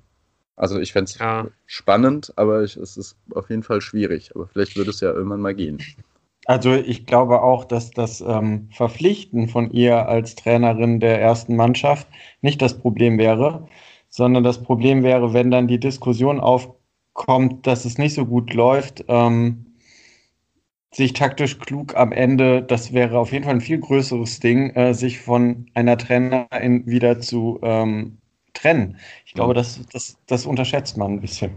Ja, aber das ist ja kein Argument. Also ich finde, nee. das Argument, es kann halt schief gehen, ist halt ein Scheißargument, weil es kann bei jedem nee. schief gehen. Ähm, also ich glaube einfach nicht, dass sie das machen würde, weil sie, Nein. weil sie halt diesen Bundestrainerinnen-Job hat, der, ich glaube, ganz gut ist und halt diese, diese Funktion bei der Fortuna äh, im Aufsichtsrat äh, gerne ausfüllt und da ihre Expertise der Fortuna schon, schon einbringt. Also ich fände es auch spannend und ähm, ich kann mir das auch vorstellen, dass sie da, da das Zeug als Trainerin natürlich hat. Aber ich habe nicht den Eindruck, gut, ich verfolge das jetzt auch nicht so eng, aber dass sie diesen, diese Stelle als Bundestrainerin aufgibt. Also ob da die Fortuna, klar, es wäre natürlich auch so ein bisschen für sie den, der Anspruch, dass sie die erste Frau im, im Männerfußball sein würde, aber äh, ob das jetzt der, der, die Motivation für sie ist, diesen doch renommierten Posten im DFB aufzugeben, weiß ich nicht. Ja, vielleicht müsste sie das ja nicht aufgeben, wie Lou das gerade schon gesagt nee, hat. Das kann ich mir nicht vorstellen. Ja, nee, das, das will ich auf keinen Fall machen. Das ist, kommt, das, also, ja, das ja, geht, nee, glaube nee, ich, praktisch nicht. Und ja. äh, das würde ich weder aus DFB-Sicht noch aus, aus Sicht der Fortuna irgendwie ja. gut finden. Es könnte natürlich auch andersrum dann ein fürchterliches Signal sein, diesen DFB-Führungsposten äh, aufzugeben für halt einen ähm, Zweitligisten aus dem oberen Drittel der Tabelle. So. Ja. Ja, ich glaube, im letzten Namen äh, hätten wir noch, und das, äh, ja, das ist Michael Kölner, Jan. Ich glaube, zu dem wolltest du noch zwei, drei Sätze sagen. Ich glaube, Michael Kölner wird nicht kommen. Ähm, Michael Kölner ist aktuell Trainer beim TSV 1860 München äh, und war vorher bei Nürnberg, ist mit Nürnberg auch aufgestiegen. Und der ist mir aufgefallen, weil ich bin ja äh, damals noch, als man noch entscheiden ging, relativ häufig zu 60 gegangen. Und sein Vorgänger war Daniel Birovka, der verdient ist im Verein, aber sicherlich kein guter Trainer oder wahrscheinlich kein guter Trainer. Und ich fand es beeindruckend, wie Kölner innerhalb von kürzester Zeit diese Mannschaft umgestaltet hat, der ein Spielsystem gegeben hat äh, und eine Richtung. Das fand ich einfach, fand ich einfach bemerkenswert. Ähm, ich glaube nicht, dass er kommt, weil er, ähm, er lebt in der Oberpfalz und er war, ich glaube, er sieht halt sich äh, hier in der Gegend, äh, wo er verwurzelt ist und nach München ist es nicht so weit von da, wo er herkommt und nach Nürnberg war es auch nicht so weit. Ähm, er ist auch ein eigenwilliger Typ, ähm, das muss man auch sagen. Äh, sicherlich nicht ganz einfach, aber ähm, spannend wäre es auf jeden Fall. Also ich würde es ihm fachlich zutrauen und es wäre natürlich auch so ein Trainer aus der dritten Liga, den man als Zweitligist auch mit Renommee und Geld halt bekommen würde. Ich glaube aber nicht, dass er es macht. Ähm, aber auf meiner persönlichen Liste ist er drauf, auch wenn ich, auch wenn ich so, so meine ähm, Bedenken aufgrund seiner, seiner als Typ habe, aber als, als Trainer finde ich ihn sehr spannend und fand, fand das wirklich beeindruckend, wie er äh, die 60er ähm, positiv beeinflusst hat. Ja. Das noch zum Abschluss. Ja, wenn ähm, ansonsten keiner von euch mehr noch weitere Kandidaten hat, ähm, können wir ja erstmal diese Liste äh, Loose, lange der Fortuna als Handlungsempfehlung mit an die Hand geben und ähm, ja, zumindest mal darauf hoffen und darauf setzen, ähm, ja, dass die Fortuna da jetzt in den nächsten Wochen oder Monaten eine gute Lösung finden wird, wenn man sich dazu entscheiden sollte, mit Uwe Rösler nicht mehr weiterzumachen. Absolut. Oh. Und ich glaube, wir sind jetzt auch an einem guten Endpunkt nach zwei Stunden, 15 Minuten. Oh Gott. ja, ja, das denke ich auch. Ähm, es steht ja dann auch äh, am, am Sonntag schon wieder das nächste Spiel an. Und ja, auch das wird ja vielleicht wieder die ein oder andere Erkenntnis in puncto Zukunft der Fortuna liefern. Und ja, dann müssen wir uns ja auch schon nächste Woche wieder mit diesen neuen Erkenntnissen beschaffen, äh, befassen und werden ja auch darüber wieder reden hier im Podcast. Ich hoffe, es wird kein Müssen, sondern ich hoffe auf einen. Wir wollen endlich Spiel. Richtig. so viel zu meinem Optimismus. ja, bis dahin auf jeden Fall äh, euch noch eine gute Woche und äh, ja, wir hören uns. Genau. Also, bis dann. Ciao, ciao. Tschüss.